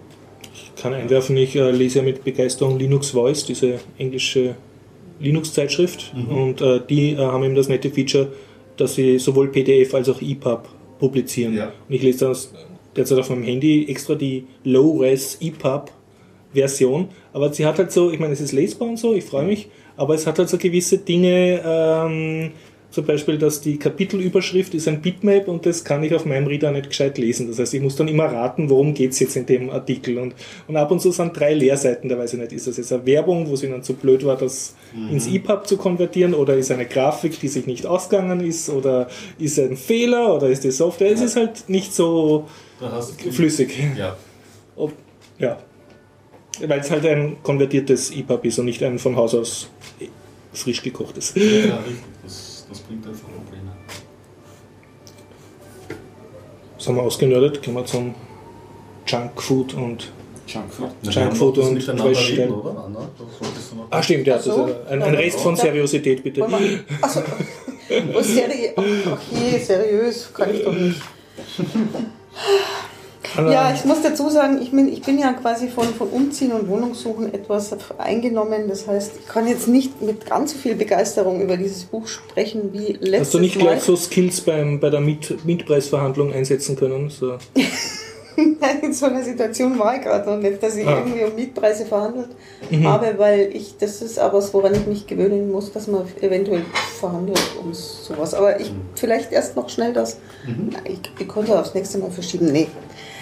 Also ich habe weitergelesen in diesem Buch und habe nochmal so durchgeblättert und mir dieses äh, Inhaltsverzeichnis angeschaut und habe dann festgestellt, dass das eigentlich so eine Zusammenfassung ist von all dem, was ich je über Kommunikationstechniken und Gesprächstechniken in meinem Studium gelernt habe. Studium, weiß ich nicht, ob ich das schon mal gesagt habe, war Sozialpädagogik, also das, was heute soziale Arbeit ist. Ähm, ich sollte vielleicht dazu sagen, in meinem abgeschlossenen Studien, Studium, ich studieren, studieren tue ich Cool. gerne mal was. Anderes Thema. Also auf Zwischenfrage, jeden wer Fall. von uns hat das Studium abgeschlossen? Der Stefan. gell? Bis zum Bachelor. Also, achso, du auch, okay. Also ich bin der einzige Nicht-Akademiker. Bei mir hat es ja noch nicht so schicke Sachen wie Bachelor gegeben. Ich habe ein Diplom. Diplom, auch gerade Sozial. Ah, okay. Ich bin Diplom-Sozialpädagogin. Cool, genau. cool. Ja, ich könnte auch draufschreiben, Diplom, dir soll man nichts Gescheites. Aber Okay, auf jeden Fall. Äh, Was war das? Das, Auf jeden das Fall Pearl ist of es Wisdom, das du jetzt gerade angestoßen, also Es aufgeschnappt ist, hast. gut, er hat jetzt natürlich, ne, das ist jetzt kein, kein ganz großer Zufall, dass der Mhm. Herr Schulz von Thun irgendwie so die, diese gesam, Mhm. gesammelten Kommunikationstechniken zusammengefasst hat, weil ich habe nämlich äh, nochmal nachgeschaut, dass er hat tatsächlich Psychologie studiert und hat dann in der Unternehmenskommunikation Mhm. äh, angefangen und ja, okay, da kommt man nicht drum rum. Aber der hat, ich habe dann in dem Buch eben noch ein paar sehr nette Sachen gefunden, da wollte ich euch ganz gerne ein paar erzählen, ähm, ein paar so Grafiken noch erzählen. Jetzt habe ich so Einmerkerl hier. So, da ist eine Grafik, da ist eine Frau fährt Auto, ein Mann sitzt daneben, der Mann sagt du, da vorne ist grün und die Frau sagt, fährst du oder fahre ich? Und das äh, ist... Klassische Äh, nervige Beifahrer-Syndrom. Ja, ja, und er hat es, er hat es dann in dem Fall nochmal ähm, aufgeschlüsselt, ähm, hat, hat dann erklärt, also das ist jetzt vielleicht gar nicht so wichtig, hat jetzt erklärt, was, was, wer, wer welche Botschaft da ähm, von, von sich gibt. Und dann im nächsten Absatz erklärt er nochmal, ja, aber die Tatsache, dass er uns jetzt das erklärt hat, wer welche Botschaft von sich gibt und was er glaubt, was da für Botschaften von sich gegeben wird, das sagt ja wiederum was über ihn aus. Das heißt, er versucht da zu erklären, wie verschachtelt Kommunikation in sich eigentlich ist. Was ich dann, wo ich mir dann immer denke, das kann man eigentlich total auf die Spitze treiben. Also wenn ich jetzt dann, ich erzähle ja jetzt, was er erzählt hat, was, ne, das Was du ja glaubst, immer so was- weiter, ja, genau, mhm. könnte man ja eigentlich Sehr immer so weiter trennen. Ähm, Finde ich sehr nett. Stimmt, ja. Genau. Und dann habe ich. Da gehört überhaupt kein Einmerker rein. Ich Kommt habe jetzt jetzt hier schon total viele ein, ein anderes Thema oder Ja, passt? genau. Dann würde ich gerne zu dem ersten noch was sagen, Mhm. weil ich in den letzten zwei Tagen über zwei Stunden gestritten habe, mehr oder minder mit einer Psychologiestudentin, was ein Grund ist. Interessant. Der Grund eines Was ja der eigentlich nicht allzu viel hergeben sollte, sollte man meinen. Kann mich nicht zurückhalten. Hat- Deiner Frau. Ja, ja. Hat aber, nicht, aber das ist in dem Fall gar nicht relevant gewesen. Also Äh, was ein Grund ist. was ist ein Grund Du als Mann etwas? hast mit einer Frau darüber gestritten, was ein Grund ist. Ja. Da brauchst du aber nicht Psychologie studieren, um zu wissen, dass das sinnlos ist, oder? Jetzt geht's, glaube ich, gerade ein bisschen Richtung Chauvinismus. Ja. Ja. Was ist da der Grund dafür? Ja, was ist der Grund? Sagen wir so, auch wenn du jetzt in einer homosexuellen Beziehung leben würdest mit einem anderen Mann, wäre es trotzdem sinnlos. So meinst du, das ist Ich, ein- einfach die rein- Beziehungsebene überlagert, ein was immer da. Ja, Nein, nein, ja. nein, Du Kommunikationsproblem. missverstehst es vollkommen. Okay. Ich wiederhole die Frage absichtlich. Was ist ein Grund für etwas? Wann ist etwas ein Grund für etwas anderes? Da, Da gehen sich ein paar Stunden aus. da würde ich jetzt einmal damit anfangen, dass beide definieren sollen, was Grund ist, weil vielleicht ist dann das Missverständnis relativ schnell geklärt. Nein, Nein, weil es sich nicht definieren lässt. Der Grund lässt sich nicht. aber Definition ist ja beliebig. Eine Definition Eben. ist ja Zuweisung von Bedeutung. Aber man kann sich nicht auf eine einigen. Also, ja, okay, gut. Weil es, ich glaube, es ist nicht einmal wirklich semantisch klar, was es ist im Grund. Also, Weil, also du kannst auf so Sachen kommen wie, es müssen zwei, Han zwei Situationen oder Handlungen sein, die in zeitlicher Abfolge sind und das eine muss vor dem anderen sein, nur dann kann das eine das andere begründen. Dagegen könnte man argumentieren in einer Gruppe, wenn die sich statistisch verhält. Also es ist immer so, wenn ähm, etwas eintritt, dann macht ein gewisser Prozentsatz das, könnte man schon sagen, das ist ein Grund dann dafür, obwohl es keine zeitliche Aufeinanderfolge von zwei verschiedenen äh, Objekten gibt. Also zwei Interessant. sehr ja. interessantes Thema Es gewesen. lässt sich nicht leicht zu fassen. Ja. Oh ja. Das ist ein Wort, das so jeder glaubt, man weiß, was ein Grund ist. Aber wenn man dann wirklich der Sache nachgeht und dann, äh, da geht es dann auch in die Psychologie eben hinein, was die, die, diese Wissenschaft der Psychologie als einen Grund akzeptiert und nicht als einen Grund akzeptiert. Ist schwer unterschiedlich zu dem, was ich als Physiker aus der Physik weiß, was für mich dort ein Grund ist und nicht ein Grund ist. Und wäre auch In der interessant, Physik- das jetzt mit einem Juristen zu diskutieren, beim Strafrecht, was ist ein Grund. Ne? Ja, ja, Also also ist das auch sprachlich im Ding. Ein Grund ist ja auch, Ja. wenn man mehrfach besetzt oder mehreres Grund Ja. und solche Sachen. Also, Aber ich meine jetzt okay. nur den- Grund was ist der Grund Grund dafür? Aber, Für aber ja, genau, richtig, aber vielleicht gibt es da auch einen Ja. Zusammenhang in der Ableitung der Sprache. Es ist so tief verdeckt von Wasser, dass das nicht. Das ist wunderbar, weil da kann ja, das, das knüpft ja direkt an den nächsten Punkt an, den ich erzählen wollte. Und zwar nämlich, ähm, ähm, das ist, ich weiß jetzt nicht, ob das eine allgemeine psychologische Erkenntnis ist oder ob er das jetzt so, so der, der Herr von Thun so, so explizit so geschrieben hat.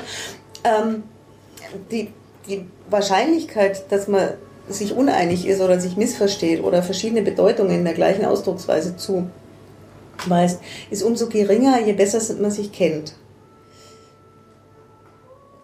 Beim Thema Grund mag es versuche keine Miene auseinandergehen. Bei, beim Thema Grund mag es anders sein, aber Mhm. ich weiß es jetzt, äh, das, und, dann, und dann ist es aber so, und das, finde ich, das fand ich nämlich total super, aber je besser man sich kennt, desto weniger klärt man noch normalerweise, ob man sich eigentlich einig ist. Und umso größer sind dann die Missverständnisse, wenn man nicht geklärt hat und zwei von verschiedenen Sachen reden. Weil man meint ja, der andere weiß genau, wovon man redet. Und, äh, okay. Darf gut. ich kurz fragen, Ich wer von euch ist in einer Beziehung? Das hat damit keinen Ich Zusammenhang. glaube, das hat extrem damit zu Nein. tun. Nein, absolut nicht. Ich würde auch sagen, dass das alle Tage im Alltag einfach ähm, ähm, vorkommt, selbst wenn du dich mit Arbeitskollegen unterhältst. Mhm. Das, ähm, zum Beispiel, wenn ein einfacher Hinweis, Ja. also das, das ist schon, Kommunikation ist, hat nicht nur eine, sondern viele, viele, viele, Beziehungsebene sozusagen. Also ich, ich weiß, ich, ich habe jetzt eigentlich eher so vielleicht an, an Geschwisterstreitigkeiten oder so Mhm, gedacht, so, ja, genau. wo man sich ja Also, extrem man gut kennt kennt, und ja. eigentlich ja wissen müsste, was der andere meint, weil man auch noch gemeinsam aufgewachsen ist. Aber gerade dann, wenn man sich irgendwo nicht einig ist, dann, dann aber richtig. Mhm. Also so schreibt auf jeden Fall der Schulz von Thun und es ist sowas, wo ich mir denke, ja, das habe ich schon öfter mal so erlebt, so dieses, also es ist, wenn man jemanden nicht kennt, dann ist man oft vorsichtiger mit, mit ähm, dem irgendwas zuzuschreiben und aber wenn man jemanden kennt und, und dann kriegt man was im falschen Hals, dann ist es eher schwierig. So als einziger, der ja, ja, trinkt. es ist, es, man hat sich da vielleicht auf keine ja, explizite Regel geeinigt und dann ist der andere natürlich dann unglücklich und kommuniziert Ja, ja, und der- nicht zurück. und- und der- das ist dann halt so eine Spirale der Nichtkommunikation. Das ist das. Genau, und der Überraschungseffekt ist dann auch umso größer, weil man ja denkt, man kennt sie doch und ja. wieso jetzt, wie- wieso jetzt ist das plötzlich anders. Hm? Ja. Und eine Sache wollte ich noch erzählen, wenn jetzt weg von dem, von der, von der Verständnis, vom, vom Kommunikationsverständnis gehen. Und zwar der nächste Schritt ist ja dann, das ist, es geht ja, der Buchtitel heißt ja Störungen und Klärungen und er ist mm, ja, ungefähr, wir sind jetzt beim, beim Drittel des Buches, da geht es um Störungen und dann geht es los mit Klärungen.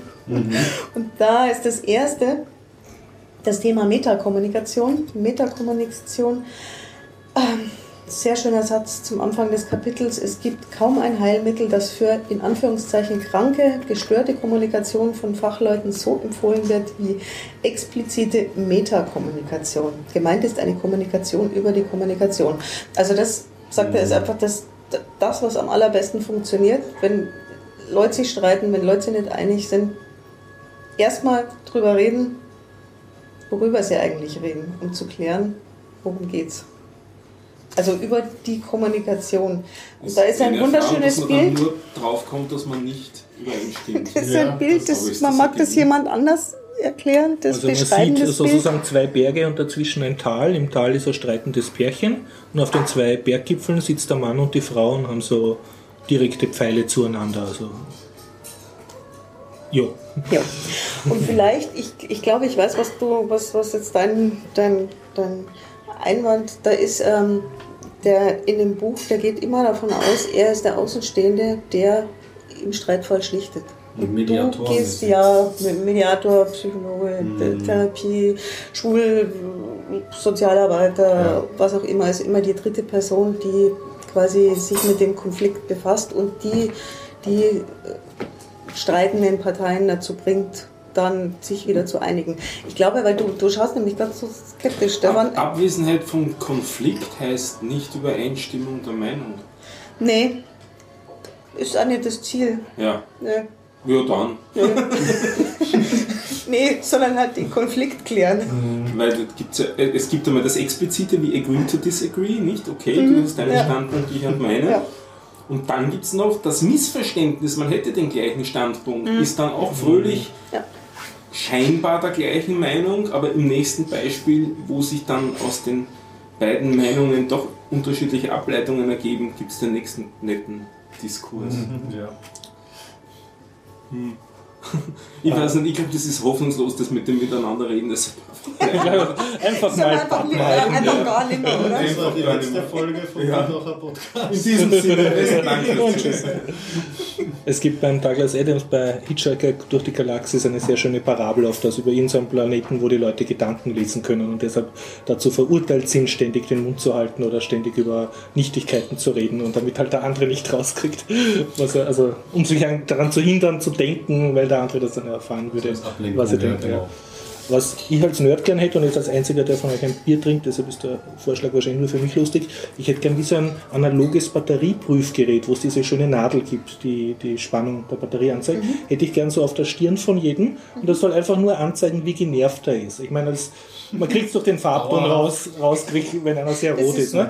Und wenn, wenn die Nervnadel nicht total im weißen Bereich ist, sollte man, was immer da an Kommunikation passiert, halt nicht sehr ernst nehmen, finde ich. Weil wenn ich genervt bin, geht es eigentlich nicht sehr darum, worüber ich mich aufreg, sondern es geht darüber, dass ich mich aufreg und dann oder genervt bin. Ich habe eine gewisse Grundnervung, ja, gerade in einer Beziehung, das habe ich vorher gefragt. Und dann entlädt sich das halt wie so ein Blitz an Mhm. Der nicht aber- aufgerollten Zahnbürste wieder, der immer. Grund ist ja nicht der eigentliche Grund. Also da wäre auch wieder das Meta, was ist eigentlich das Warum bin ich genervt? Oder? Ja, das sammelt sich Oder- halt an, aber oder- das kann sehr viel sein. Oder das dann auch aussprechen. Ja, eh, es ist, Ja. wie man es dreht und wendet. Man, wenn man genervt ist, ist man genervt manchmal. Und, und ich glaube, eine Beziehung heißt ja, dass trotz dieser ganzen Nervereien und täglichen Beleidigungen des Daseins irgendwie trotzdem miteinander auskommst. Ne? Da gibt es ja auch Meinst? Mechanismen, dass das, dass das dann halt trotzdem funktioniert. Dass man Ne? es nicht aus dem Ruder läuft. sondern Ja, ja, aber wenn du halt genervt bist und beide genervt sind, ich glaube, da hat auch ein Mediator keine Chance, da ist einfach nur Ja, ein bisschen- Ich glaube, für solche Fälle, glaube ich, ist der Mediator auch nicht zuständig. Das sind Ja, Konflikte, die sich Ja. ziehen, die Das unlösbar hat sind. sich zu entladen, Ein oder- Alltagsstreit, oder- wo man mal sich Ja. gegenseitig annervt, ist vielleicht auch ganz gut, bevor man es in sich einigt. Du kennst das vielleicht auch in einer WG passiert das ja auch zwangsläufig, wenn du mit dem in der WG laufst und da gibt es halt Reibereien Ich mit wollte gerade anderen. sagen, das hat nicht unbedingt mit der Beziehung Ja. zu tun, weil es gibt ja auch ganz andere Beziehungen als Beziehungen. Ja, es kann auch Arbeitsbeziehung Ja. sein oder. Ja, Da hast du Ja. ja. die Ja. gleichen Probleme Ja, im Großen und, Ganzen. und du, du, Ja. du entlädst dich sozusagen nur an Leuten, mit denen du zu tun hast. Also der amerikanische Präsident ist von meinen Nervausbrüchen sehr sicher, weil auch vielleicht ist er daran so schuld, aber mit dem habe ich halt, der läuft mir nicht oft unter die Augen. Also der kriegt es nicht ab. Ne? Aber vor meinen sollte er sich hüten. Jetzt insbesondere mit Safe Harbor 2. Ja, ja, Ja. genau, ja, da hat sich einiges angestaut bei dir. Ja. Nein, also, also das mit der Kommunikation, ich weiß nicht, ob das fast zu schwierig ist, als dass man drüber reden kann. Schweigen. Ja, aber man muss es versuchen. Ich meine, ansonsten wäre es ja mies. Ich glaube, dass, äh, wenn man sich mal ein bisschen, wenn man reflektiert ist, und sich ein bisschen ah, Entschuldigung. Ja, ich habe da gedacht. Sorry. Anna fuchtelt mit den Händen und will was sagen. Entschuldigung, Ja, das, von das uns war, wollte- nein, nein, passt schon. Das war, das war der Blick vom Stefan. Das war nicht das, was du gesagt hast. Ich wollte nur gerade sagen, du bist äh, Lehrer, Studierter Ich- Gewesen, ja. gewesen Ja, ja. Und von dir kommt das Kommunikation sinnlos. Das ja, finde ich ja. super. Nein, nein, das Reden drüber. Es aber reden drüber, also. Hintergrund. Okay. Aber Ja, ein, neues immer drüber. Biertaucherformat keimt in mir auf. Äh, Wir schweigen einfach mal gezielt zum gleichen Thema. Und Ja, genau. Wir könnten dann noch einspielen von was? John Cage. Wie schön, dass wir an das Ja. gleiche mittlerweile. Was? 2 Minuten 47, 4 Minuten 27 oder wie heißt das? Genau, weiß Ja. ich nicht. Was es ist ist eine immer Zeit. da schweigt er zum Thema. Vier. Stille, ja. Das ist so lange Wow. Stille. Es gibt, Aber okay. ich mache, ja, äh, ich erwähnte es, ich studiere ganz gerne mal was. Äh, ich mache ja gerade so ein Weiterbildungsstudium und eine Studienkollegin von mir hat eine Audiokollage zu diesem Stück gemacht. Okay.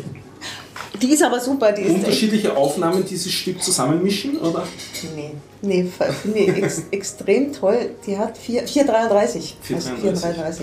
4 äh, Minuten 33 ähm, über verschiedene synthetische Stimmen die Kommentare, die unter dem YouTube-Video dazu sind, Ah, ja. äh, zusammengebaut.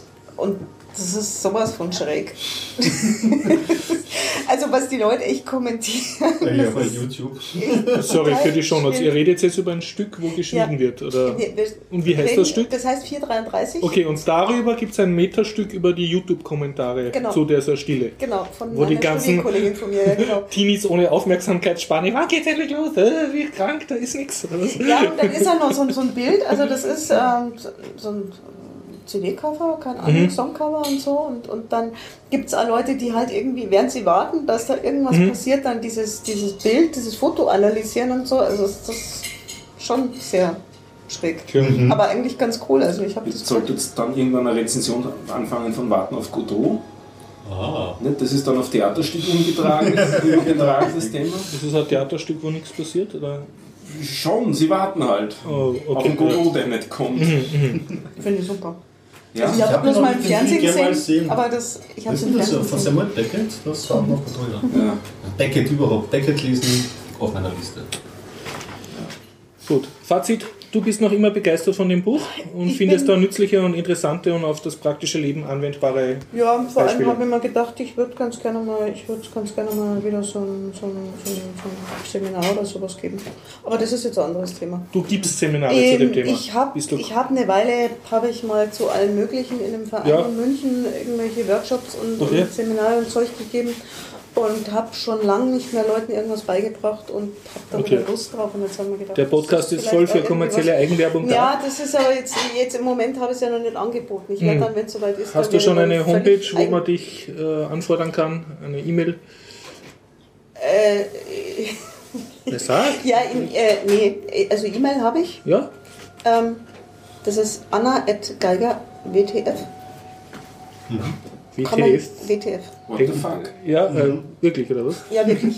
Kann man sich merken. Anna at Gei- Geiger. Punkt. Anna.geiger.wtf. Ja. Okay, cool, ja. ja, Entschuldigung, aber das war Na, ein bisschen ja, albern merkt manchmal. man Aber das, ja. und ähm, da gibt es aber noch keine Homepage dazu. weil die sich noch nicht von selber gemacht hat. Das ist ganz blöd so. Einen Radler bitte. Nämlich auch. Ich weiß nichts. Ja, diese Homepage, die machen Es sie gibt immer nicht über von selber. Ne? GitHub ganz einfach diese GitHub-Pages und bei Spielen programmieren, wenn wir schon bei Werbung sind, kann ich dir in einer halben Stunde erklären, wie du da ganz leibend deine Homepage machst. Gut, wie viele Shownotes muss ich dafür schreiben, was gegen lassen? Hast schon geschrieben. genau, das müssen wir jetzt offiziell erwähnen. Die vom 240er Folge hat die liebe Anna höchstpersönlich die Shownotes geschrieben. Deshalb gibt es die jetzt. Ja, danke. Sonst werden wir da alles Ja, sehr in. Verzug. Ja? Danke, liebe Anna. Ich bin sehr Gern gemacht. Ich habe das, ich meine, ich habe ja nichts Besseres zum tun am Freitagabend. Ne? Ich habe es dann irgendwie so ohne nebenher gemacht. Ja. Ah, weil du es vorher eingeworfen hast, Safe Harbor, ähm, Nachkommen, äh, äh, Nachfolgeabkommen. Ja, heute beschlossen worden zwischen EU und USA.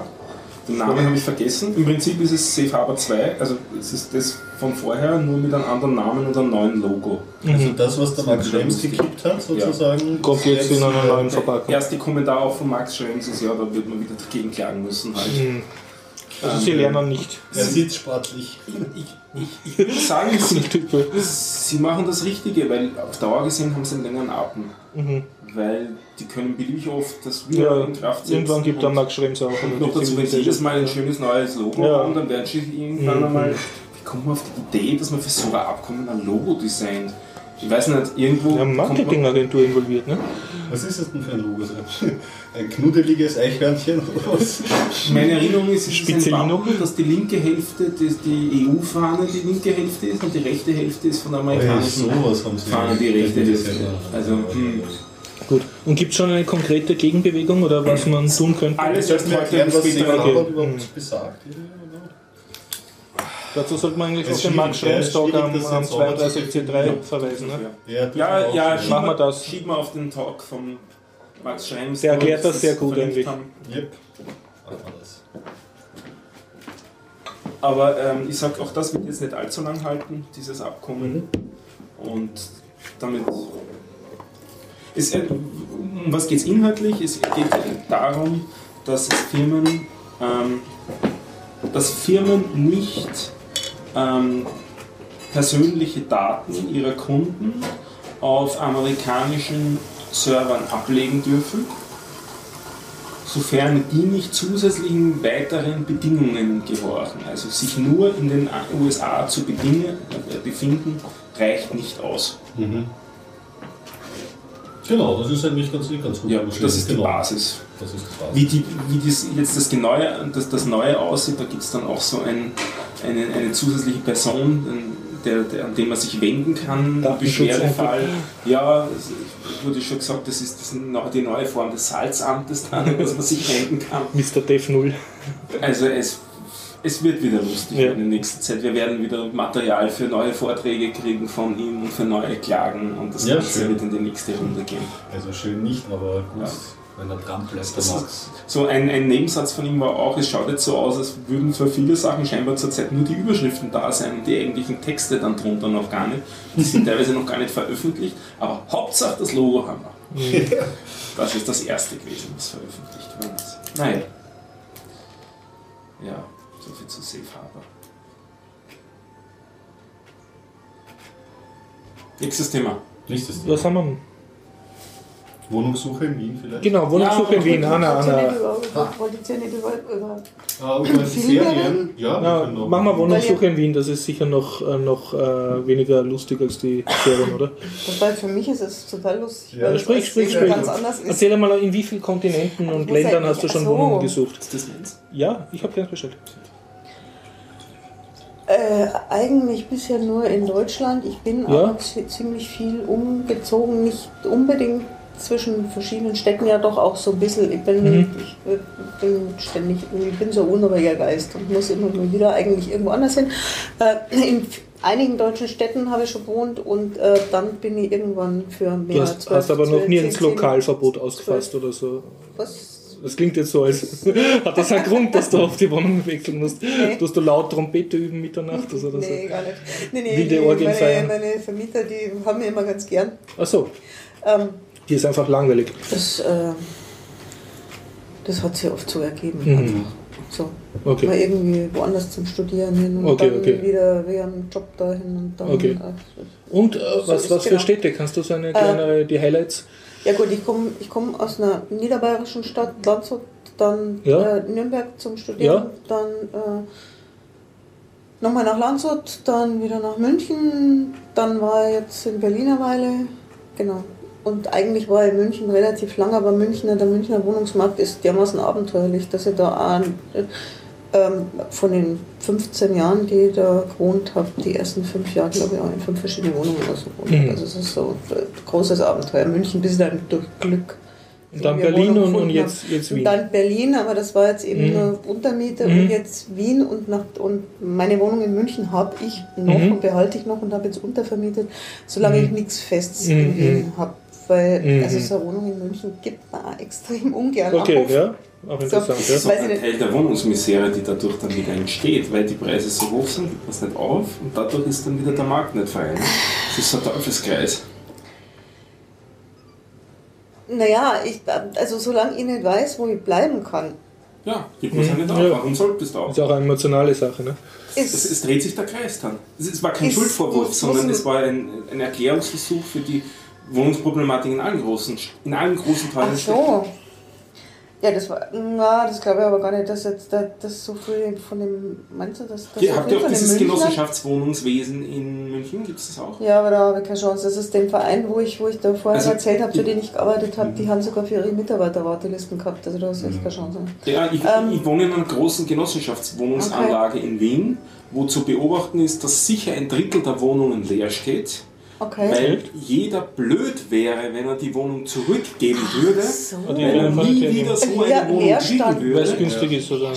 weil er am Anfang, wo er die Wohnung bekommen hat, Was ist das? Ja, ja.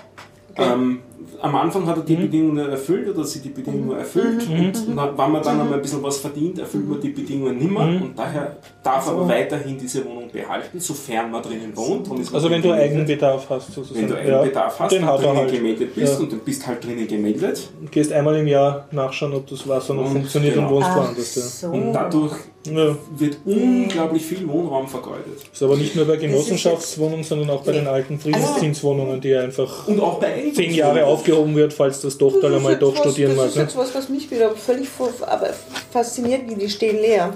Ja, Echt. Ja, ja. ja, du gibst also ich eine hab meine- billige meine Wohnung Wohnung einfach, in- die du unter Marktpreis hast, gibst du nicht her, weil Ja. du könntest sie ja Aber brauchen. dass die leer steht, weil ich kenne es von den Genossenschaften in München, die, die schauen, die, also die kümmern sich schon, dass Mhm. da nichts leer steht, weil Wie? es ist einfach. Wie man das Haben die? Spione, messen die den Wasserverbrauch? Wie tun die das? Das kontrollieren. Weiß ich jetzt im Detail Mhm. nicht, was sie alles machen, aber sie haben zum Beispiel ihre Hausmeister, die ja sowieso mitkriegen, ob jemand nicht da ist, Mhm. und die das dann auch, die Bescheid sagen. Ähm, oder über, was weiß ich, über irgendwelche Stromkosten wahrscheinlich vielleicht auch, aber vor, vor allem über die Hausmeister oder so.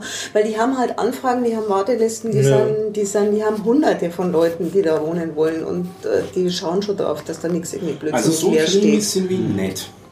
Man kriegt relativ, also du könntest Okay. auch schon wieder zehn Jahre her, wo ich es damals Mhm. äh, äh, wollte, aber man hat relativ, man hat sich nicht die Straße aussuchen können Mhm. oder so, aber man hat schon was gekriegt. Man hat, man hat gesagt, Okay. die und die Größe und die und die Gegend, das ist gegangen, so ungefähr. Okay. Also wir haben uns damals, glaube ich, drei Wohnungen angeschaut und das war dann die, die, die am besten gelegen ist, die wir dann schlussendlich genommen haben. Es ist auch nicht, also ich hätte natürlich am liebsten, je höher, desto weiter weg bist vom Verkehr, desto ruhiger. Bin aber nur im dritten Stock. Das Haus hat neun Stockwerke. Also Okay. das, wenn, du, wenn du Konzessionen bereit bist zu machen, dann kriegst du schon was. Das geht schon. Aber das wird natürlich sehr, sehr anders aussehen, wenn das eben wirklich hart kontrolliert wird. Es gibt auch keine harten Reglements. Also es, ich glaube, es heißt eben, du musst Wohnsitz dort haben, fix, und du musst Wohnungsbedarf haben und du musst dort wohnen. Aber was heißt das jetzt? Darf ich Okay. eine Woche im Ausland arbeiten? Darf ich einen Monat im Ausland arbeiten? Wann, ab, wann verliere ich das? Das ist alles so Ermessensspielraum. Ja gut, es gibt in Deutschland dann diese, diese ich weiß nicht, ob das in Österreich, also Österreich gibt es ja das mit, mit der Anmeldung vom Hauptwohnsitz, wo du deinen, die Definition ist, wo du deinen Lebensmittelpunkt. Ja, auch, ja. hast. Wobei das Milde nicht zwingend heißt, dass, das die, dass du dich da die meiste Zeit Ja, aufhalten ja. musst. Genau. Ähm, Theoretisch sollte es das sein, aber ich ja, muss halt nicht. solltest. Aber wie gesagt, also wie gesagt, so also ich habe ich hab jetzt Untermieter drin, ähm, die sind Studenten, die, die kommen aus Uruguay und machen irgendwie Gaststudium, also so ein Masterstudium in München. Und die, die sind jetzt total froh darum, dass sie gerade irgendwie was möbliert zur Untermiete haben. Weil, Und das geht ja. halt prinzipiell wieder nur in Eigentumswohnungen, weil Genossenschaftswohnungen genau. dürfen nicht untervermietet werden. Genau, wobei das jetzt wieder so Geschichte ist, ich möchte die Wohnung auch dann tatsächlich, wenn ich irgendwas habe. Also ich habe mir jetzt entschieden, dass, dass ich auf jeden Fall jetzt länger in Wien bleibe. Und Mhm. ähm, ich weiß jetzt nicht, wie viel länger ist, aber lang genug, dass ich sage, okay, ich brauche jetzt keine Mhm. Wohnung in München. Wenn ich jetzt wirklich wieder zurück will, dann muss ich mir halt irgendwo außerhalb Mhm. von München was suchen. Weil in München ist es von den Preisen inzwischen. Ganz dumm gefragt, gibt es einen speziellen Grund, warum in München der Wohnungsmarkt so teuer ist? Einfach weil München so attraktiv ist, weil es dort Arbeit gibt und dann alle dort wohnen wollen? Oder, oder haben die ein Gesetz, dass die Häuser nicht höher als vier Stockwerke sein dürfen, was ja in Wien auch lange Zeit war? Nee, München ist von der Arbeit her attraktiv Mhm. und von den Freizeitmöglichkeiten. Und München hat was, Also schön zu wohnen und man verdient. immens dekadent ist. Das hat, äh, der hat Grünflächen direkt mitten in der Stadt. Mhm. Das Das hast ist einfach hohe einfach in- Lebensqualität. Ich weiß einfach keine Stadt, wo das so mhm. ist. Du kannst äh, die, die Isar, Ja. kann man im kompletten Stadtgebiet inzwischen wieder baden. Cool.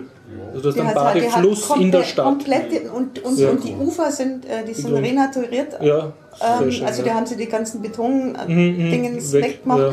Und es sind äh, Badestrände, da hast du den Sandstrand, dann hast du die Kieswiesen, Mhm. dann hast du Spiel. Also das ist einfach absolut Es gibt einfach was her zum das Wohnen. gibt, und da wollen Mhm. halt alle hin und es gibt auch viele Mhm. Arbeitsplätze und die sind Mhm. äh, gut bezahlte Arbeit Mhm, und mhm. ja, genau.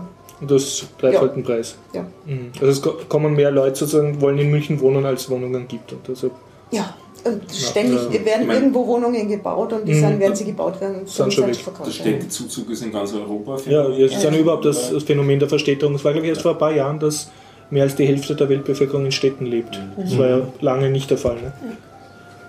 Ja, stimmt. Genau. Ja. ja, und dann bin ich nach Wien gekommen und dann hatte ich heute ein Erlebnis und das würde ich gerne erzählen, weil Bitte. ich das irgendwie total nett fand. Ich habe heute ganz in der Nähe hier, also wir sind ja im siebten Bezirk, der ja Mhm. doch recht beliebt ist und ganz in der Nähe habe ich gestern irgendwie einen Besichtigungstermin ausgemacht für eine Wohnung mit einem Mhm. Makler, weil mir gedacht habe, mei, das ist eine total super Lage und das ist Mhm. jetzt ein Mietpreis, der ist okay. Ähm, und ich würde es einfach gerne mal sehen. Und der sagt mir am Telefon schon so, ja, hm, so toll ist die Wohnung nicht. Hm, hm, hm. Und wenn, wenn man sowas in München hört, dann heißt es, dass die Wohnung nur ein Lockvogelangebot war Mhm. und, und einem der Makler eigentlich was anderes aufdrücken Mhm. möchte. Und ich habe mir gedacht, das ist ja wie Makler ist jetzt tolle Gleichung. Mhm. So, war dann aber ganz anders. Ich habe mir die Wohnung angeschaut, sie ist jetzt, die ist dunkel, ja, Mhm. weil es erster Stock ist. Sie ist renovierungsbedürftig, Mhm. aber das kann man ja machen. Mhm. Und dann stand man da so drin und der Makler, Rumäne offensichtlich, und sagt, ja, das ist jetzt so, die Wohnung steht schon länger leer, weil Mhm. sie hätten von ganz vielen, äh, ganz vielen Flüchtlingen Bewerbungen Mhm. schon gehabt. Mhm. Und die Hausgemeinschaft weigert sich einfach, dass die da Flüchtlinge Mhm, einziehen mhm. lassen. Und dann war so eine kurze Schweigesekunde Mhm. und dann habe ich mir so gedacht und er sich wohl auch. Dann steht halt die Wohnung vielleicht noch ein bisschen leer. Ne? Also das war so echt so, wenn man gedacht hat, nee, na, das na, in, in so einer Das Hausgemeinschaft. heißt, mit den Nachbarn möchtest du dann auch nichts zu tun haben. ich glaube, ich möchte echt nicht wohnen. Verständlich, ja. Genau. Ja, aber dann habe ich eben festgestellt, dass es hier irgendwie, also da, wenn man über Wohnungen redet, Mhm. dann will einem nicht irgendjemand irgendwas ganz fürchterlich Grottiges, Schrottiges aufdrücken für völlig überteuerten Preis. Du meinst, die, das die ist Qualität, so, die du hier kriegst, ist besser? ähm, Es ist die, also oder der, der, wie die- soll man sagen, der die, Markt ist die Wohnungen schlimm. sind so, wie sie im Inserat beschrieben Also, sind, zum Beispiel. mehr, mehr Wirklichkeitstreue. Zum Beispiel. Ja, ja. So, und wenn der halt sagt, ja, die ist dunkel und dann Mhm. muss man renovieren und so, dann ist es halt einfach so. Und er Mhm. sagt halt, und, und er sagt halt dazu und sagt Mhm. nicht, nee, die ist total super und da muss man Mhm. vielleicht ein bisschen Wand streichen oder so, Mhm. sondern genau. Mhm. Und dann habe ich ja noch was gelernt, das wusste ich ja auch so nicht, dass mit dieser Mindestmietdauer, Mhm. die Geschichte, Okay, kenne ich, kenn ich ich gar nicht. nicht. Mindestmietdauer, nicht maximal, sondern Ich Mindestmietdauer. kenne auch eigentlich nur die Befristung. Befristung ist auf drei Jahre, glaube ich, möglich und dann kannst du nochmal verlängern oder so irgendwas gibt es da.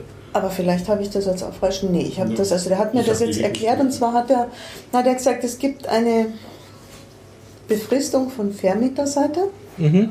die mir als Mieter quasi zusichert, dass ich mindestens so lange bleiben kann. Ja, Ja, das sind genau. die drei Jahre, Und ja. im Gegenzug dazu habe ich als Mieter aber dann frühestens nach einem Jahr die Möglichkeit zu kündigen. Ach so, ja. ja. Und zwar, kann genau. ja. Dass du das nicht nach, nach zwei Tagen wieder kündigst. Ne?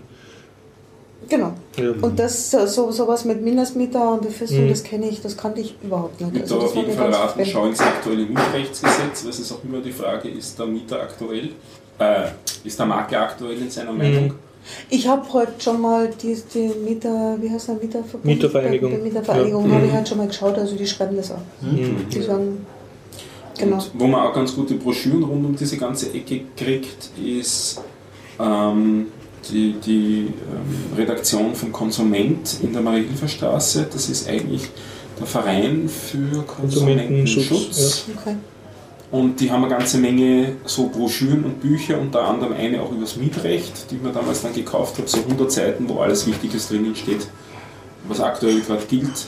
Weil da gibt's dann, es ist oft einmal so, dass sie doch versuchen, einem so ein bisschen übers Haxel zu hauen, hinsichtlich wie viel Kaution wird verlangt, unter welchen Bedingungen wird die Kaution zurückerstattet, was sind die Bedingungen, dass du wieder rauskommst. Du siehst mich gerade heftig nicken, ja, Was das habe ich auch ist, schon gemerkt. was ist Mhm. außerordentliches Kündigungsrecht? Weil das, was du gesagt hast Ja. mit den Fristen, gilt ja nur dann, wenn nicht einer von den beiden sich extrem daneben verhält. Nicht? Also, Ja, wenn genau. die irgendwie so kaputt ist, dass du nicht wohnen kannst, dann hast du auch wieder entweder Milderungsrecht oder Kündigungsrecht. Da gibt es ja Unmengen Mhm. Okay. Okay. Da gibt es eben ganz gute Broschüren beim, beim Konsument in der, in der Ja, dann, dann, dann schaue ich da gleich Ja. mal vorbei. Genau, weil ich bin, ich bin ja immer so Learning by Doing. Ne? Ich habe da gesagt, ich suche jetzt einmal eine Wohnung und ich werde dann schon rauskriegen, was da alles irgendwie zu machen ist. Und wenn du schon dort bist, im gleichen Haus ist der Stadtsaal, Okay, der fast täglich Kabarettveranstaltungen hat. Ah, dort? Kabarett. Genau.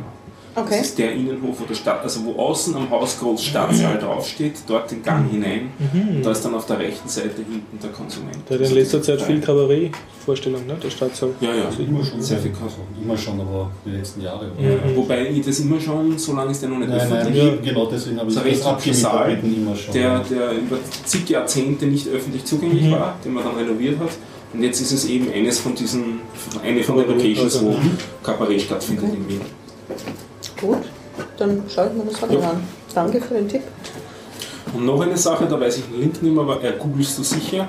Es gibt eine U-Bahn-Netzplan-Karte mit allen U-Bahn-Linien und Stationen, wo für jede Station der mittlere Mietpreis für Ah, cool. Ja, Wohnungskategorie bei der genau. Station ist. Das ist so eine Heatmap auf, auf Wiener Ja, Reise. im Prinzip. Ja. Und damit kriegst du ein Gefühl, wie viel du in einer Gegend zahlen solltest. Ja, nicht, wenn sie das in der U-Bahn auch ansagen. Sie Ja, ja. werden jetzt die 50 Euro Hier pro wird's- Quadratmeter. Die gibt es schon für ganz viele wir Städte. Billigdorf. Ja, da Ja. muss ich mal gucken. Ach, da habe ich ja gleich nochmal eine Frage. Und zwar dieses Mhm. mit der Inklusivmiete. Das heißt bei euch auch was anderes wie bei den Mingauer, glaube ich. Inklusive heißt immer alles außer Heizkosten und Strom, Na, oder? Betriebskosten sind. Äh, ich, ich nehme jetzt an, das inklusiv bezieht sich auf die Betriebskosten. Die Ja. Betriebskosten sind Müllabfuhr, Abwasser und so Zeug, was der, Haus, was der Hausver und Reinigung des Stiegenhauses, was Ja. der Hausverwalter dir bei der Miete verlangt. Das muss extra ausgewiesen sein. Dann gäbe es theoretisch noch warm. Das gibt es aber eigentlich so gut wie gar nicht mehr. Das, Das ja. die Heizkosten. Das wäre mit Heizung und Ah, Warmwasser. das war das, was ich Ja. heute angeschaut habe. Das war komplett mit allem, ja, genau. Das ist aber eigentlich recht unüblich. Das ist dann eher bei Untermieten. Ja. Das Das macht man hauptsächlich dann, wenn man keine getrennten Zähler hat für die einzelnen Wohneinheiten, Ja. weil es dann alle quotiert aufgeteilt wird und daher weiß man grob, was rauskommen wird. Ich bin immer sogar relativ sicher, jetzt wo du es gerade sagst, in dem Haus, das ich heute angeschaut habe, das ist aus den 60er, Mitte 60er Jahre Ja. irgendwie. Das mag so genau so sein, dass die einfach das nicht getrennt Und Strom ist eigentlich immer noch on top. Also Strom und Heizung ist eigentlich immer vom Mieter noch muss da, weil das ja auch dein Ver- Privatvergnügen ist, wie sehr du selber da sparst. Aber das heißt, wenn das heißt, also das, das finde ich Ja. nämlich, das ist ein bisschen, bisschen schräg in Deutschland. Ja. Wenn es heißt Warmmiete, heißt das äh, nur äh, Miete plus Betriebskosten und Heizung musst du aber trotzdem noch selber rechnen. Warm nicht, warm heißt Ja, warme genau. Und in Österreich heißt quasi warm auch das, was es ist, warm. Ja, ja. Gut. Ja. Also in Deutschland heißt warm ohne Heizung. Ja. Und was ist dann kalt in Deutschland? Äh, nur die reine blanke Nettomiete. Ah, okay. Hm. Ohne Müllabfuhr, ohne Reinigung, so, ja. ohne Aber um die kommst du eh nicht herum, die musst du ja sowieso nee, Ja, die musst du ja. sowieso zahlen, ja, ja, genau. Das ist aber an den Wohnungsinseraten, das ist also sehr irreführend. Ah, das ist, damit sie den Inseraten einen kleineren Preis Ja, drucken genau, können. das schaut nämlich dann noch weniger aus. Hm. Bauernfilm Tja. rein. Ne? Genau. Ja, so suche ich dann so vor mich hin. Nicht wahr? Ich ärgere mich ja fürchterlich. Ich habe ja jetzt äh, vier Wochen in einer Wohnung gewohnt, in der ich gerne länger geblieben wäre. Und aufgrund eines Missverständnisses wurde die dann, oder ja, Kommunikationsunmöglichkeiten wurde die dann weitervermietet, aber nicht an mich. Und zwar war die im, im 15. Bezirk und die war ganz klein, nur 40 Quadratmeter und hatte aber einen Garten zum Hinterhof raus. Ja, Schön, ja. Und seitdem bin ich halt irgendwie so, jetzt ist mir halt nichts mehr schön genug. Ja, mei, ja. Ja, genau, aber jetzt, Mai ist so halt weiter. 15. kriegt man relativ schnell was, habe ich auch Ja. gewohnt, weil das der Bezirk Ja. mit dem höchsten Ausländeranteil Österreichs Ja. ist. Ähm, Österreich sogar. Ich, das wundert mich jetzt gar nicht. Aber ich habe in München, glaube ich, auch in einem Bezirk mit einem, einem extrem hohen auch jetzt, Also ich bin, ich bin das Ich gewohnt, dass ich die Sprachen nicht verstehe. Ich die habe dort in der Straße Gegend Geschäfte gehabt, wo ich nicht einkaufen habe gehen können, weil ich mich nicht verständlich machen habe. Ja, haben nicht kein Deutsch Ich habe keinerlei Deutsch gesprochen und auch kein Englisch. Nein. Und haben aber trotzdem überlebt, was ja auch gut Ja, ja, aber es ist genug Ja, Community. ja. Das war Sechshauser Straßen, Mhm, mhm. Sechshauser Straßen, ziemlich weit draußen. Ah, okay. Gut. Ich habe in einer, so einer Querstraße von der Mhm. 6 gewohnt. Ja, das war's somit zur Wohnungssuche. Mhm, so miet. Hm, was haben wir denn noch? Wisst ihr, was ein Dirty Chai ist? Nein. Das ist ein Eintrag auf der geheimen Speisekarte von Starbucks. Man kann auf Star bei Starbucks nämlich nicht nur das bestellen, was oben an der Wand steht, So, sondern es gibt noch zusätzliche Sachen, die sich aus den Komponenten zusammenmischen lassen, die sie Ah, zu verkaufen. okay. Und wo es eine inoffizielle Speisekarte gibt, das heißt, überall werden diese Termini verstanden. So auch ein Dirty Chai. wird aber nicht beworben. Wird nicht explizit Das beworben, muss muss, man wissen. wissen. Die Insider sozusagen, Mhm. du bist ein Insider, was du das bestellst. Und ein Chai ist ja ein Tee, nicht so, so ein tendenziell sehr scharfer Ch- Tee. Nicht? Ja, Tee mit Milch, glaube ich. Und, Und Gewürzen. Ähm, Gewürzen genau. Und Dirty ist er, wenn ein Espresso drinnen ist. Na, arg, wenn sich in den Chai dann noch ein Espresso reinkippt. Das ist auch giftig. Das ist ja zu Recht eine Geheimkarte.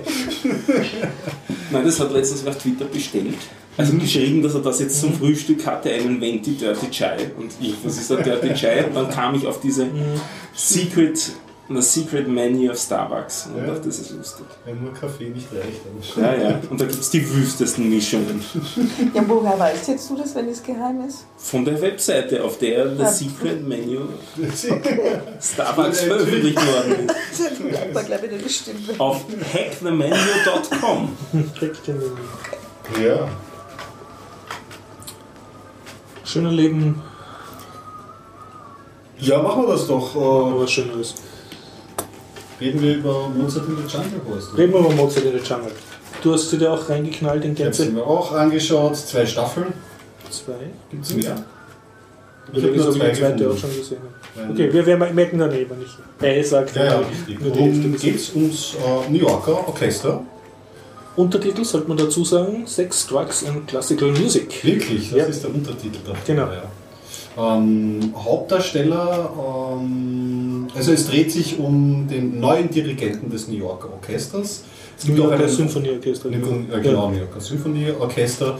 Es gibt auch einen alten Dirigenten, der dankt da ab in den ersten paar Episoden, ist so ein bisschen die Übergabe und äh, dieser neue äh, äh, Dirigent, äh, der von jedem Maestro genannt wird, was mich überhaupt sehr witzig in dieser Serie, dass es so ausgesprochen ausgiebig Gebrauch gemacht wird von dieser Anrede, ähm, ist der Rodrigo de Souza, glaube ich, wird in der Serie genannt und ist ein ähm, mexikanischer ähm, junger Dirigent, der so einige Sachen anders macht als sein Vorgänger. Und äh, es dreht sich dann um gewisse Personen, ich glaube um eine Cellospielerin und ähm, ähm, um so einen gewissen Personenkreis aus dem Orchester und ähm, um den, diesen äh, Rodrigo de Souza. Ja, und er dann Female Lead, diese Klarinettenspielerin. Ne? Genau, das ist zum Beispiel eine Person. Also es gibt äh, jemanden, der anfangen möchte im Orchester, Mhm. aber noch nicht so weit ist. Das schafft es dann irgendwie nicht. Das wird so in der ersten Episode erzählt. Und ähm, wird dann aber zur Assistentin von diesem Rodrigo de Sousa. Ja, und was kann man sagen? Es ist einerseits halt so nette Liebesgeschichten und zum Teil Drogengeschichten oder Gewerkschaftsgeschichten von den Orchestertypen, wie du schon gesagt hast, werden halt einige herausgegriffen, die man dann Ja, ein bisschen besser kennenlernt. genau. Und sonst, ja, halt so der Musikbetrieb. Ja, und also mich immer wieder das sehr schöne ich hab da klassische vorher schon Musik. diese. Ballettserie geschaut, über die ich nachher vielleicht Mhm. noch erzählen werde. Und das war halt jetzt auch jetzt mal ein anderes Thema, so klassisches Orchester. Mhm. Also wenn man sich die Musik dann herausgreift, ist natürlich dankbar, die hauen einen Hit nach dem anderen raus. Mhm. Also alles, was man an klassischen Hauptthemen so kennt irgendwie. Natürlich auch ein Walzer zwischendurch, dafür nicht viel, auch Österreich natürlich dann vertreten. Ähm, und ja, wie schon gesagt hast, es hat, ähm, ich finde, es hat so einen netten Plauderton. Das Ja. ist reine Unterhaltung, es, es wird dich jetzt äh, nicht irgendwie, äh, bitte versucht irgendwas von Musik so tiefer zu vermitteln, sondern es geht eigentlich so ums Leben und Reisen dieser handelnden ähm, Musiker. Ja, und es ist sicher die Serie mit der meisten klassischen Musik Ja, ja, genau, richtig. Score in einer TV-Serie. schöpfen sie aus dem Vollen Ja. natürlich, dass sie diesen Soundtrack irgendwie... Ich glaube, es bringt auch sicher sehr viele Leute, die jetzt nicht so auf klassische Musik in Berührung gekommen sind, einfach dazu zu erkennen, halt, ah, auch was Schönes und so. Vielleicht, hoffentlich, Ja. ja. Also es kann auf jeden Fall nicht schaden. Was mir ist, mir ist ein bisschen. Man kann, dieser Ding ist halt eine seichte Unterhaltungsserie, daraus lässt sich irgendwie nichts rütteln, aber ich finde den Ton, den sie anschlägt dabei, also zum Beispiel der Rodrigo de Souza und dieser andere, ähm, die haben durchaus, was gezeigt wird, so eine Liebe zur Musik und sie Mhm. äh, verlieren sich so manchmal. Und in diesen Dialogen hat er, finde ich, so, wenn es gut geht, so ein paar Qualitäten von einem Woody Allen-Film, Mhm. der zwar auch Klischees aufgreift und diese Serie ja genauso, also dieser Rodrigo de Souza ist halt so typisch, ich weiß nicht, hat diese Künstlerzöpfchen und Mhm. Ist auch ein äh, bisschen so äh, sehr Genau, ist ein bisschen Künstler. ein bisschen sehr Künstler, Ja. genau, und sieht überall die Musik und Mhm. äh, dann hat er seinen mexikanischen Oberlehrer, den er auch Maestro nennt Mhm. natürlich und so. Aber ähm, ihm gesagt, die Klischees, die gezeigt werden, werden in so einem netten Ton erzählt, dass das eigentlich das Ganze ähm, eigentlich ganz gut schaubar, schaubar macht. Weiß, ich aber, weiß ich aber nicht, ob es mir länger als zwei Staffeln jetzt Mhm. für mich noch ausgibt. Da muss man sich das halt anschauen, ob das so eine Serie dann auf einen Punkt kommt oder ob das ewig weiter plätschert und ob das dann für einen auch noch so äh, weiter funktioniert. Das ist übrigens nicht von keinem Unbekannten geschrieben und da, da wird sich da vielleicht auch, ähm, also geschrieben, also produziert, ich habe in den, in den in, in Inserts habe ich gesehen, dass der Jason Schwartzman ähm, äh, da äh, mitproduziert, zusammen mit dem Roman, Pol, ähm, Roman Coppola. Also der Jason Schwartzman ist ein Schauspieler, der spielt in sehr vielen, ups, der spielt in sehr vielen ähm, Wes Anderson-Filmen mit, Mhm. da kann man ihn auf jeden Fall kennen, allen zuvor dieses Rushmore beispielsweise. Und ähm, Wes Anderson hat ja auch so einen netten Erzählton und ich finde, man spürt das in dieser Serie so ein bisschen, bisschen heraus. Ja. Und sind auch sympathisch eigentlich alle. Also jeder ist ein bisschen auf andere Art schrullig, jeder von diesen Musikern. Genau, es ist Äh, also eine Serie, die Nicht bürotauglich kann man sie nicht sagen. Ne? da- äh, Ja. leichtfüßig daher. Also diese Menschen, auch wenn sie jetzt nicht immer moralisch handeln, aber sie bemühen sich irgendwie doch, werden, äh, wird da so irgendwie eine positive Seite herausgestrichen von diesem Personenkreis. Also die haben, sind durchaus dann auf ihre eigene Art durchaus warmherzige Charaktere. Und wie du auch sagst, das ist auch das schön Verbinde bei aller Konkurrenz, die es gegeneinander haben und Intrigen und Eifersüchteleien. Es ist dann halt so, dass also sie akzeptieren dann immer, wenn einer für die Musik lebt und liebt halt das, das dann. Genau, und dann Da verstehen sie sich dann wieder, ja. beispielsweise. Im leben halt auch für ihre Kunst. In einer genau. Ja. Das, eben das Leben für die Kunst und das äh, Musik so als zentraler, wichtiger äh, Baustein, Mhm. ich finde, das macht auch so einen Teil dieser Serie raus, die so sympathisch rüberkommen lässt. Wie muss man sich das vorstellen? Spielen die dann tatsächlich äh, Stücke? Also ist es dann so, dass dann Konzert ist und dann hörst du erstmal das Stück an und dann geht es wieder weiter in der Handlung? Das oder? wird immer nur angespielt, Wird also so. Genau. ein paar Takte. Aber es ist schon Ja. so ein Gänsehauseffekt, also Okay. wenn es da alle aufspielen und so, Man- man kriegt kriegst so- richtig Lust, so, ah, das ich Aber wie wieder gesagt, es geht nicht um die Musikvermittlung an sich, das wird schon gezeigt und das ist Teil des Soundtracks oder so, aber es ist nicht so, dass du ein gesamtes Stück in so einem durchhörst. Und äh, extra Biertaucher Bonuspunkte, weil ein Podcaster kommt sehr prominent vor. Das Oder halt ist der in einer Jason Nebenrolle. Schwartzman. Das ist er eh. Ja, das ist er. Ah, okay. Höchstpersönlich. Ja, ja, das wird auch thematisiert. Also es kommt dann im Personenkreis irgendwie auch noch ein Podcaster hinzu, interviewt einen. Jetzt habe ich gleich geschaut, Das was ja für ein Mikrofon er hat. Und, und ich habe dann auch gleich bekrittelt, ich habe ja nicht zuschauen können beim Podcasten, ja, weil die sind so auf so einem Tisch wie wir jetzt, so einem Ja. ländlichen Tisch gesessen und der Podcaster hat das Mikro bei sich stehen gehabt. Ich wollte immer dieses Mikro nehmen. Das gibt's doch nicht, dass der das zu das oder? das kann ich nicht Ja. zuschauen. Ja. Achso, du meinst, er hat einfach schlecht gepodcastet, weil er das Ja, ja, erklärt hatte. ich, ich, also der äh, Interviewte hatte kein Mikro jetzt Mhm. angesteckt, sondern das ist eben beim Jason Schwarz. Ja, ja, das ist nicht sein. Aber ich mir es- aufgefallen ist, aber Ja, das lustig es war für mich einer der ersten äh, TV-Mainstream-Serien, wo wirklich Podcast prominent vorkommt und nicht als irgendeine Nebenbemerkung in einem Nebensatz. Mhm, wo man wirklich sieht, der ist ein Podcaster. Das stimmt. Also wir sind, Also, unser Hobby ist jetzt ich Mainstream. jetzt gerade nicht andere Filme, wo das Podcasting oder so vorkommt, aber fällt mir jetzt auch nicht spontan ein. Aber da- da ist es eben auch so nett, weil sie sich nicht so draufsetzen, das kommt einfach halt vor, aber Ja, jetzt ja. nicht so super thematisiert. Ich habe jetzt vorher entweder am Anfang nicht aufgepasst oder ihr habt es nicht gesagt. Wo habt ihr denn die Serie entdeckt? Äh, auf Amazon Prime, kann Also, ich sagen. ich Genau. glaube, Okay. über britische Sitcoms.de, wo ich alle meine Junk-Empfehlungen kriege. Also Junk im Sinne von TV. Das heißt. Ja, Man muss dann einfach mal danach suchen, weil es Ja. klingt Ja. jetzt einfach so, als, als würde ich mir da gerne Ja. mal ein paar Folgen anschauen. genau. Und es ist nicht so das Typische, dass nur zwei Teenies da endlich zueinander finden. Also es ist auch ein mehr Erwachsenes. Wobei solche Plots auch Ja, ist schon auch drin, aber es ist auch ums übers Älterwerden, über dieses, bei diesen zwei Dirigenten halt auch sehr schön, dass der eine spürt, dass er zu alt ist Mhm. und Übrigens, halt rausgebissen alten wird. Dirigenten. nicht, ich habe gemerkt, dass, er, dass ich ihn von wo kenne, aber ich habe nicht Ich weiß den kapiert. Vornamen nicht mehr, Ja. schon So ein weißhaariger, Das ist Mann. nämlich der Malcolm McDowell und den der kennt man von. hat an und für sich überall viel mitgespielt, aber wo man ihn am besten herkönnte, er ist der junge Psychopath, der Alex aus Clockwork Orange. Clockwork Orange? Deshalb. Ja, also allein das adelt es ja schon. Ne? Ja, ja, ja, der, der ja. spielt gut auch, also der alte, alte Regisseur. Also wie gesagt, schon Klischee, leichtfüßig Mhm. und die ganzen Sachen, aber ich finde wie ein warmherziger Erzählton und deswegen durchaus eine Unterhaltungseinheit wert. Ein totales Gegenprogramm, aber das bringe ich jetzt Mhm. über kurz, ist Flesh and Bone. Und eigentlich bin ich über Flesh and Bone eng um, um auf die Mozart in the Jungle Serie gekommen, weil die beschäftigt sich mit einer anderen ähm, ernsthaften Kunstrichtung, nämlich mit dem Ballett Flesh and Bone.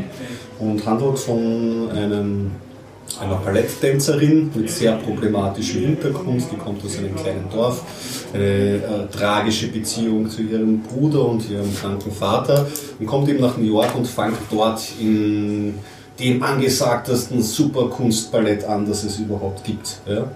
Und ich habe diese Film, ähm, Serie angefangen zu schauen, weil in 2010 hat der Aaron Aronofsky Black Swan gemacht. Mhm, das ja, das war im? Kino, ne? Genau. Mit der Das Natalie habe ich Portman, immer noch nicht gesehen, aber Ja. ich kenne Mhm. Ausschnitte und ja, Der ist den toll. muss ich, Mhm. glaube Er ist- ich, Er ist ziemlich düster. unbedingt mal anschauen. Ja, ja. Genau. Und der das ist jetzt die Serie und zum Thema, Und oder? wenn du mich fragst, ich habe es ich hab's eigentlich daraus, weil ich Mhm. mir erwartet habe, dass sie jetzt so in die Richtung verläuft, weil ich mir die Kommentare durchgelesen habe. Und man muss sagen, ja, ich weiß nicht, was ist los mit dem Ballett, hat irgendwie nicht geschafft, sich ein positives Antlitz in der Öffentlichkeit zu verpassen, weil der Aaron Aronofsky-Film war schon sehr dunkel Mhm. und diese Serie top, also toppt's nicht, aber kommt auch halt, also all diese Balletttänzerinnen ähm, sind sehr gemein zueinander. Mhm. Der Leiter des Balletts höchst problematisch, hat Issues, macht die Leute auch fertig, Mhm. liebend gern. Ähm, und ich habe jetzt dann im Nachhinein gelesen, dass diese Serie, ich habe mir gedacht immer, na, da geht es um, die wollen auch ein Stück erarbeiten, Mhm. aber vor lauter Intrigieren und gemein Die kommen gar nicht sein,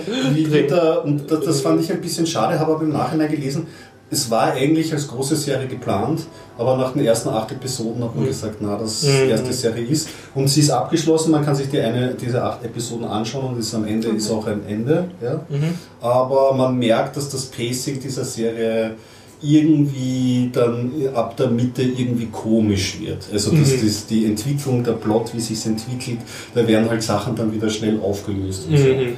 Aber ab, abgesehen davon hat man halt wirklich, also die ganze Ästhetik der Serie schreit schon nach Black Swan, weil es sind sehr kalte Farben Mhm. und es geht immer sehr um dieses körperliche, knochige, du Mhm. hast wirklich so diese, diese Und Tänzer. kommen jetzt nicht wie bei Mozart in Schmerzen Jungle so man. also Aufführungsmomente, so, wo man sagt, boah, ist das schön, ist da, also so diese Schwierig. Schwierig, mhm. Na, also so, dass ich, dass mir jetzt Also- auch zwischendurch eine Freude am Tanz irgendwie vermittelt wird oder so. Ich meine, einerseits tue ich mir mit Ballett generell Mhm. schwer, so auch ist mein schwaches kulturelles, kultureller Fuß irgendwie, auf den ich mich erwischen kann. Andererseits ist die Serie auch nicht darauf ausgelegt, glaube ich. Kommen schon Tanzszenen vor, sind sicherlich für Konnoisseure auch wahrscheinlich, nehme ich jetzt mal an, nicht so schlecht Mhm. anzuschauen.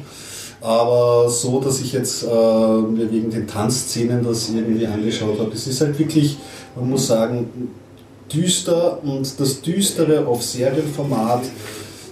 Wie gesagt, wäre es wirklich eine Miniserie gewesen, wäre es vielleicht gar nicht so schlecht geworden. So war es mir dann ein bisschen zu viel Tragik in wenigen Episoden. Es ist ja nicht nur das Ballett, es wird ja dann auch so dramatisiert. Also sie, Mhm. sie beginnt dann auch, dann möchte sie nach der Arbeit, um sich zusätzliches Geld zu verdienen, beginnt sie dann auch in einem Striptease-Club zu tanzen. Und dann geben sie noch, da ist da solche Klischees und da finde ich, gehen die Klischees aber nicht gut auf. Dann ist der Mhm. russische Nachtclubbesitzer aber der größte Ballettfan und Mhm. zahlt dann ganz viel Orchester. Also das sind so Sachen. Das tut weh. Ja, das tut weh. Mhm. Ja, das, sind so, das sind so billige Plotlines. Mhm. Hätte es wahrscheinlich gar nicht nötig gemacht, weil die ähm, Teile der, der Story wirklich Mhm. ähm, menschlich und auch, äh, wenn auch traurig, düster, aber gut erzählt sind. Aber dann machen sie eben wieder solche ähm, billigen Mhm. Moves. Wie gesagt, durchmischt. Also von den zwei Serien, die du jetzt erwähnt hast, ist Mozart in der Jungle die zugänglichere, Würde ich auf, erfreulichere. ja, auf Ja. jeden, auf jeden Fall. Also die, die läuft auf jeden Fall runter als das Mhm, Flash and Bone, mhm, aber Flash and Bone ist eh schon vorbei. So, so Okay. gesehen. Okay. Was ich ganz interessant finde, ich habe äh, auf Twitter eine Followerin, der folge ich auch, die ist, die war Balletttänzerin. Ah, interessant. Ähm, und die hat vor 15 Jahren oder so aufgegeben. Also die, ich weiß es nicht genau, wie alt die ist. Also du kannst es schlecht einschätzen, aber ich würde mal sagen, irgendwie zwischen 40 und 45 oder so. Und ähm, die schreibt, wenn sie schreibt, schon drüber, also die tanzt nach wie vor mit Leidenschaft. Also sie sagt, das ist ein, ein dermaßen hartes Pflaster und Mobbing und, und, und ganz übel. Und es gibt ganz viel Magersuchtsproblematik im Ja. Ballett. Und es scheint dann, was du erzählt hast, scheint nicht ganz abwegig zu sein, aber diese Plot-Twists dann mit, dann wird alles gut oder so, es das glaube ich jetzt eigentlich. Das ist, also davon hat sie noch nie was geschrieben. Sie hat dann aufgehört, weil sie gesagt hat, nee, also das tut sie sich nicht mehr an. Also das ist so, hm, ist wahrscheinlich dann realistischer. Ja, also nein, sie haben einen, einen Dreh. Es ist wie, man kann schon mal so viel vorwegnehmen, so wirklich gut wird es eh nicht, aber sie haben halt versucht, noch zu viel Drama reinzubringen, was Oh noch einmal reinzudrehen, was es nicht gehabt hätte. Einen, einen Tanzfilm übrigens, den ich mir anschauen möchte, den ich noch vielleicht erwähnen könnte, nur um mich selber daran zu erinnern, dass ich ihn mir anschauen möchte, ist von Wim Wenders Pina. Der war der Aha. Wim Wenders, äh, deutscher Filmer, deutsch-amerikanischer Filmemacher, hat beim Jim Jarmusch gelernt und der hat eine Dokumentation über eine Freundin von ihm gemacht, Pina. Pina Bausch? Ich glaube, das Choreografin? Ja. ja. Ja, ist Bausch. eine Pina Bausch, ja. Und ähm, hat eine ähm, Dokumentation, wo sie auch ihren Tanz auf Land aufgenommen hat. Eine der wenigen Dokumentationen, ebenso wie die ach, Werner Herzog Dokumentation, ähm, in 3D aufgenommen. Mhm. Und das ist wieder so einer der Filme, da könnte ich mir vorstellen, dass vielleicht der 3D-Effekt, wenn er nämlich auch Mhm. aktiv willentlich eingesetzt wird, ganz gut kommen könnte. Also Pina, ich werde es mir anschauen. Ich habe eine sehr lange Serie, über die ich viel erzählen wollen. Habt ihr vielleicht dazwischen was? Sonst werfe ich noch was ein zum Ballett. Wirklich? Thema. Äh, ein Arbeitskollege von mir war Balletttänzer, aber nicht, Okay. weil ich im Ballett tanzt habe, sondern der hat auch äh, EDV-Kurse äh, gemacht, Erwachsenenbildung. der hat, war halt Balletttänzer und nebenher hat er äh, EDV unterrichtet. Okay. Und da haben wir halt über Ballett gesprochen mehrmals. Und der hat mir zwei Sachen. Die ich nicht mehr aus dem Kopf. Ich und Ballett. Und äh, er hat mir zwei Sachen erzählt, die mir in Erinnerung geblieben sind. Das eine, äh,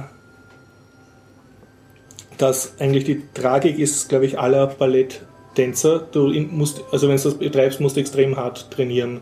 Also du machst das entweder mit Leidenschaft und total oder Ja, gar nicht. Du kannst nicht, lassen, wie genau. Violine, du kannst nicht ein bisschen Ballett, das geht nicht. Ne? Und, und er ist da es als zumindest wahrscheinlich im beruflich ausüben möchte. ja, auch sowieso. Also so wie es geht ein bisschen in Richtung, entweder du liebst diese Kunst sehr, dann kannst du es irgendwie betreiben oder So wie du kannst, kannst ihm, ja, ja, das kannst du auch nicht ein bisschen. Ne? Und, und er hat mal, ich habe ihn gefragt, ja, und wie ist das? Haben dich deine Eltern da so, so reingedrückt? Und er hat gesagt, nein, also er hat als Kind irgendwie eine Ballettaufführung gesehen und dann wirklich seinen Eltern gesagt, als kleines Kind, ja, das will er mal machen und wusch. Und hat da halt so, so sein Leben hingegeben. Und ähm, er sagt halt, äh, erstens hast du eine Verletzungsgefahr, was enorm ist, weil das ja dann auch deine berufliche Karriere zerstört, für möglicherweise immer. Und das zweite ist, du musst halt extrem viel Zeit reinstecken, dass du dann gut wirst. Es ist ein extremer Konkurrenzkampf, also auch unter den Män also Männern, weil es halt mehr Leute gibt, die das tun wollen, als der Markt jetzt hergibt an bezahlten Positionen, wa- was ja eh alle Künstler irgendwie haben, das Problem. Ne?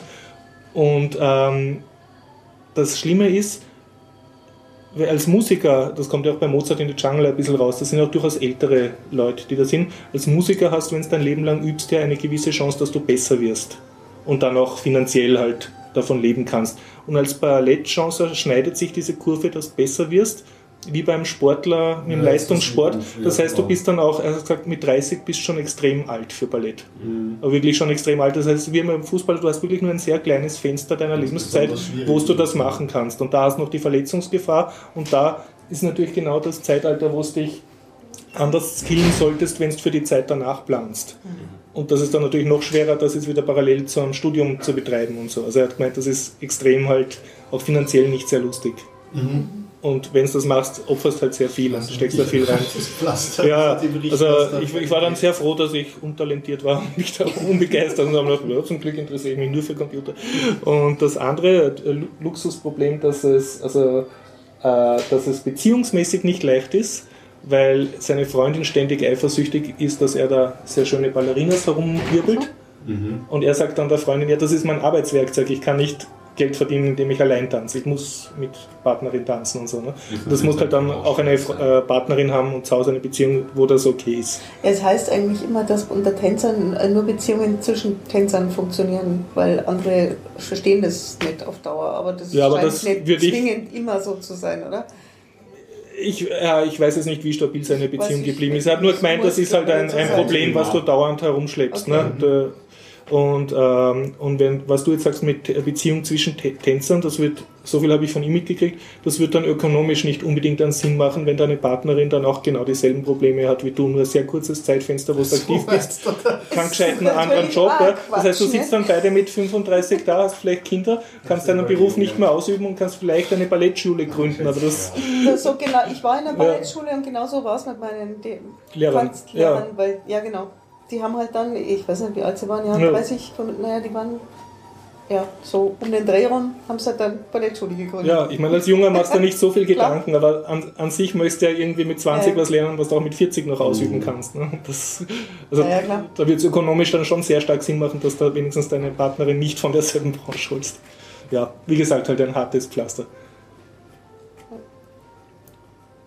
Stefan, schon kaputt? Oder? Nein, ich hab mir, Okay. mir sind so Sachen drin. Du denkst noch immer, dass ich im Tütü habe. Horst, unter Anführungszeichen nur Rehe. Tür. Ja, weil ich gesagt habe, ein Arbeitskollege von mir, der Balletttänzer ist. Ja, aber hier kommt jetzt der Stefan auf egal. Das sind die Bilder, die du nicht aus dem Hirn kriegst. Das ist, ich glaube, das ist hauptsächlich wegen Otto Schenk. Kennst du diese Ach, ja. Aufnahme von Otto Schenk im Schwanensee? Wenn, wenn nicht, das ist ein Klassiker. Wenn ich sehe, dann wahrscheinlich schon, Ja, aber ist, ich, äh, zum Schreien. Hat Komisch. früher wurde so oft gefühlt. Ja, ja, ja. ja. So ein Sketch, wo eben ein, der Otto Schenk tanzt. ja, du wolltest noch über eine Serie Ich hätte eine lange Serie, wenn eine wenn ihr keine, Ich- nein, ich keine Meldung ich, ich bin- Bist du ausgequasselt? Ja. Mach deine Serie. Okay, Serie namens Louis, L-O-U-I, von Schauspieler Louis C.K. und der ist ein New Yorker Stand-Up-Comedian. Comedian, ich hoffe, ich sage das richtig. Also diese amerikanische Kunstform, wo in einem Keller einer einen kurzen, relativ kurzen Auftritt hat und halt Kabarett macht und dann kommt der nächste. Mhm, Wurde ja Aber auch nicht- oft ist thematisiert, wie zum Beispiel in Seinfeld, wo man auch den Herrn Seinfeld sieht vor der Mauer stehen und mit Ja. Mikro scherzen. Und das, ja, und halt das eigentlich über sein Leben und wenn man auf Wikipedia ein bisschen schaut, ist das sehr interessant. Also er, ähm, er hat da sehr viel künstlerische Freiheiten gehabt bei dieser TV-Serie, hat also eigentlich sehr autobiografisch sein Leben verfilmt oder eine Kunstfigur, die seinem e echten Leben sehr ähnlich ist. Also sehr viele autobiografische Elemente sind drinnen. Und er hat, hat eine, eine Serie erschaffen, die ganz viele Sachen nicht macht, wo du sonst glaubst, das ist ein Gesetz einer Serie. Zum Beispiel, dass er durchgehende Handlung gibt oder dass, wenn es eine Rückblende gibt, dass der Schauspieler dem irgendwie ähnlich sieht.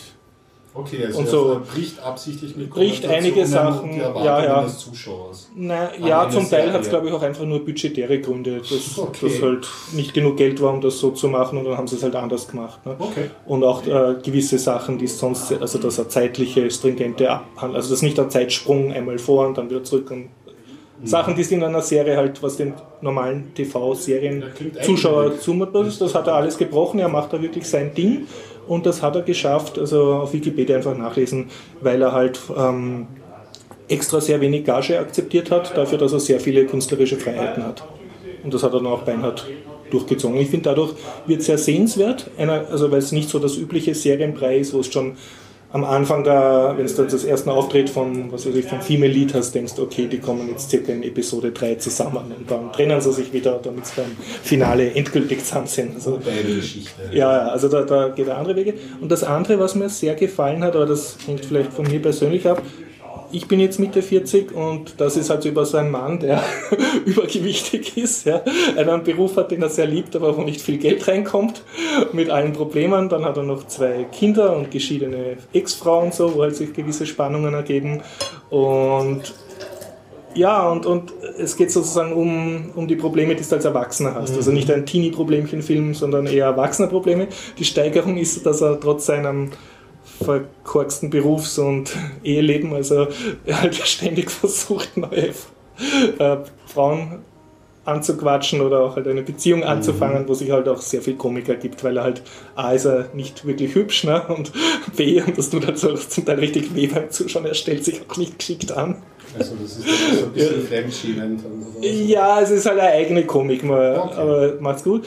Und sehr viel sind dann seine, einfach seine Stand-up-Comedian-Auftritte drin, also wo er dann zum Teil das verarbeitet, was er da gerade erlebt hat oder irgendwie eine passende Witze macht zu dieser Situation, Genau. zum Teil auch ganz anders, aber man kriegt dadurch auch sehr viel einfach von seiner echten Arbeit Okay. mit. Und auch sehr schön zum Schauen, es sind seine Freundeskreis sind natürlich auch eher Comedians. Das heißt, es sind sehr oft Gastauftritte von anderen Comedians Andere drin, die man jetzt wieder kennt. Zum Beispiel Sarah Silverman Ah ja. und hat dann, oder Ami Pöhler spielt auch einmal und so. Mhm. Ja, und gibt halt immer wiederkehrende Figuren, äh, sein Bruder zum Beispiel oder gewisse Freunde so von ihm. Es ist so ein Problem eines geschiedenen 40. äh, 40-something mit halt Mhm. Gewichtsprobleme, Beziehungsprobleme, Ex-Frau-Probleme mit seinen Kindern. Die hat er natürlich auch die typischen Erziehungsprobleme halt, die du hast und so. Und ja, er hat als Steigerung hat er noch Shared Custody, also er hat die Kinder immer drei Tage die Woche oder zwei Tage die Woche. Und dann versucht er da halt auch alles korrekt zu machen. Und Wie viele Staffeln oder wie viel hast du schon geschaut? ähm, es gibt, glaube ich, wenn ich es richtig in Erinnerung habe, fünf Seasons und jede hat so fünf bis zehn Ah, Episoden. so, Ja. so, ja. Man schaut es ganz gut und ich habe wirklich jede gern gesehen, also nicht vorgeskippt und so. Und es sind immer die Teile, wo man sozusagen ihn auf der Bühne sieht, wie er halt seine. Er hat einen eigenen Humor. Es ist jetzt nicht so, dass er Witze reißt, sondern eher tragikomische Sachen erzählt halt aus Okay. der Schimpf. Das ist ein bisschen eigen. Ne? Und dann, was halt sehr viel lustiger ist, seine Lebenssituationen, wobei die halt zum Teil sind es Rückblenden wie äh, an seine Kindheit oder an seine erste Ehe, zum Teil sind es einfach nur Albträume visualisiert, wo er halt einfach Albträume hat, die dann sehr grafisch halt auch gemacht werden. Ja, also einmal, er hat Albträume, das wird so dargestellt, dass er, er schläft ein und dann äh, siehst du eine Szene, wo er mit einem Arzt über seine Albträume redet und er hat immer so einen Albtraum, das ist ein seltsam kostümierter, nackter Mann, der ihn immer von hinten anspringt und in den Hals beißt. Also das ist ein bisschen auf Horror, aber auch ein bisschen lächerlich. Und, und natürlich sitzt er beim Doktor und erzählt ihm das und der Doktor schaut dann so und sagt, ja, Entschuldigung, und aus seinem Kastel hupft dieser Albtraummann und tut ihn beim Doktor anfallen. Okay. Also das ist so ein bisschen strange alles. Ne? Und um nur die Episode zu erzählen, weil das einfach für mich recht nett war, äh, die fängt damit an, dass er bei irgendeiner Kollegin oder Freundin ist, die halt auch mit ihrem Leben nicht zurechtkommt und die bittet ihn dann nur, dass er das Aquarium hilft zu verschieben. Und er hat halt gerade so viel Eigenstress und Probleme, dass er sich das nicht antut und sagt, na, und drückt sich da. Dann entwickelt er diese Albträume und schafft es halt auch nicht, die zu kurieren, also auch mit Arzt und so. Und die Lösung ist, dass er ihr dann beim Aquarium hilft und die sind weg. Also die Serie endet dann damit, dass er friedlich schlafen kann wieder. Aber es sind halt sehr lustige Sachen und natürlich die anderen Komiker machen sich ständig über ihn lustig, die Kinder verarschen ihn zum Teil und, und er, er läuft in extrem absurde Alltagssituationen auch rein, halt in New York, also in so also es ist eine Serie, wo er als so Truppenunterhalter im Irakkrieg fliegt. Das recht mit viel Geld gemacht. Da fliegt ein Hubschrauber herum und in Afghanistan, glaube ich, ist er da. Und, äh, äh, wirklich bei der Front. Aber andere Szenen, wo er nur versucht, in New York was essen zu gehen und eigentlich eine viel bedrohlichere Situation erlebt. Wobei man jetzt gar nicht sagen kann, dass konkret was passiert, aber man spürt die Bedrohung, einfach unangenehme Leute und Großstadt. Ja. Und und also mich hat sehr, ich habe sehr echt gefunden. Und sehr, Louis C.K. ja, Louis äh, heißt die Serie. Ja. Kann es nur sehr, äh, sehr empfehlen. Also ich finde es war auch gute Unterhaltung, weil sehr viele ernste Themen abgehandelt Ja, wurden. das klingt so, als wäre es nicht durchgehend. Wobei auch es ist genug drin zum Lachen oder Fremdschämen. Also, ja, ja, genau. Sehr gut. Louis. Louis und also natürlich auch schön, man kriegt dann Lust die ganzen YouTube-Videos von ihm anschauen und halt gibt es ja ziemlich viel von ihm Material und da halt seine Auftritte. Gut. Hat jemand noch irgendwas? Pushback-Movement? Ich, ich frage mal in die Runde noch, genau. ich lese da noch drüber, ist das was eigentlich was Hinfälliges? Podcasting Marketing in Deutschland 4000 Hertz? Oh ja, das habe ich irgendwann hingeschrieben. Das, Dafür habe ich ja auch schon jetzt gehört. das war nur so eine Meldung, dass da jetzt irgendjemand, ich glaube, es ging so um eine Art Verlag für Podcasts, die qualitative Podcasts unters Volk bringen wollen. Ich habe es anders verstanden. Ja. Das, sind- da, gibt's, ich ich habe ja nur erst irgendwie, also es Mhm. war letzte Woche irgendwann, glaube ich, oder vorletzte Woche, äh, flog das über Twitter irgendwie so ein neues Mhm. Format von, von ich weiß nicht, Den Seemark.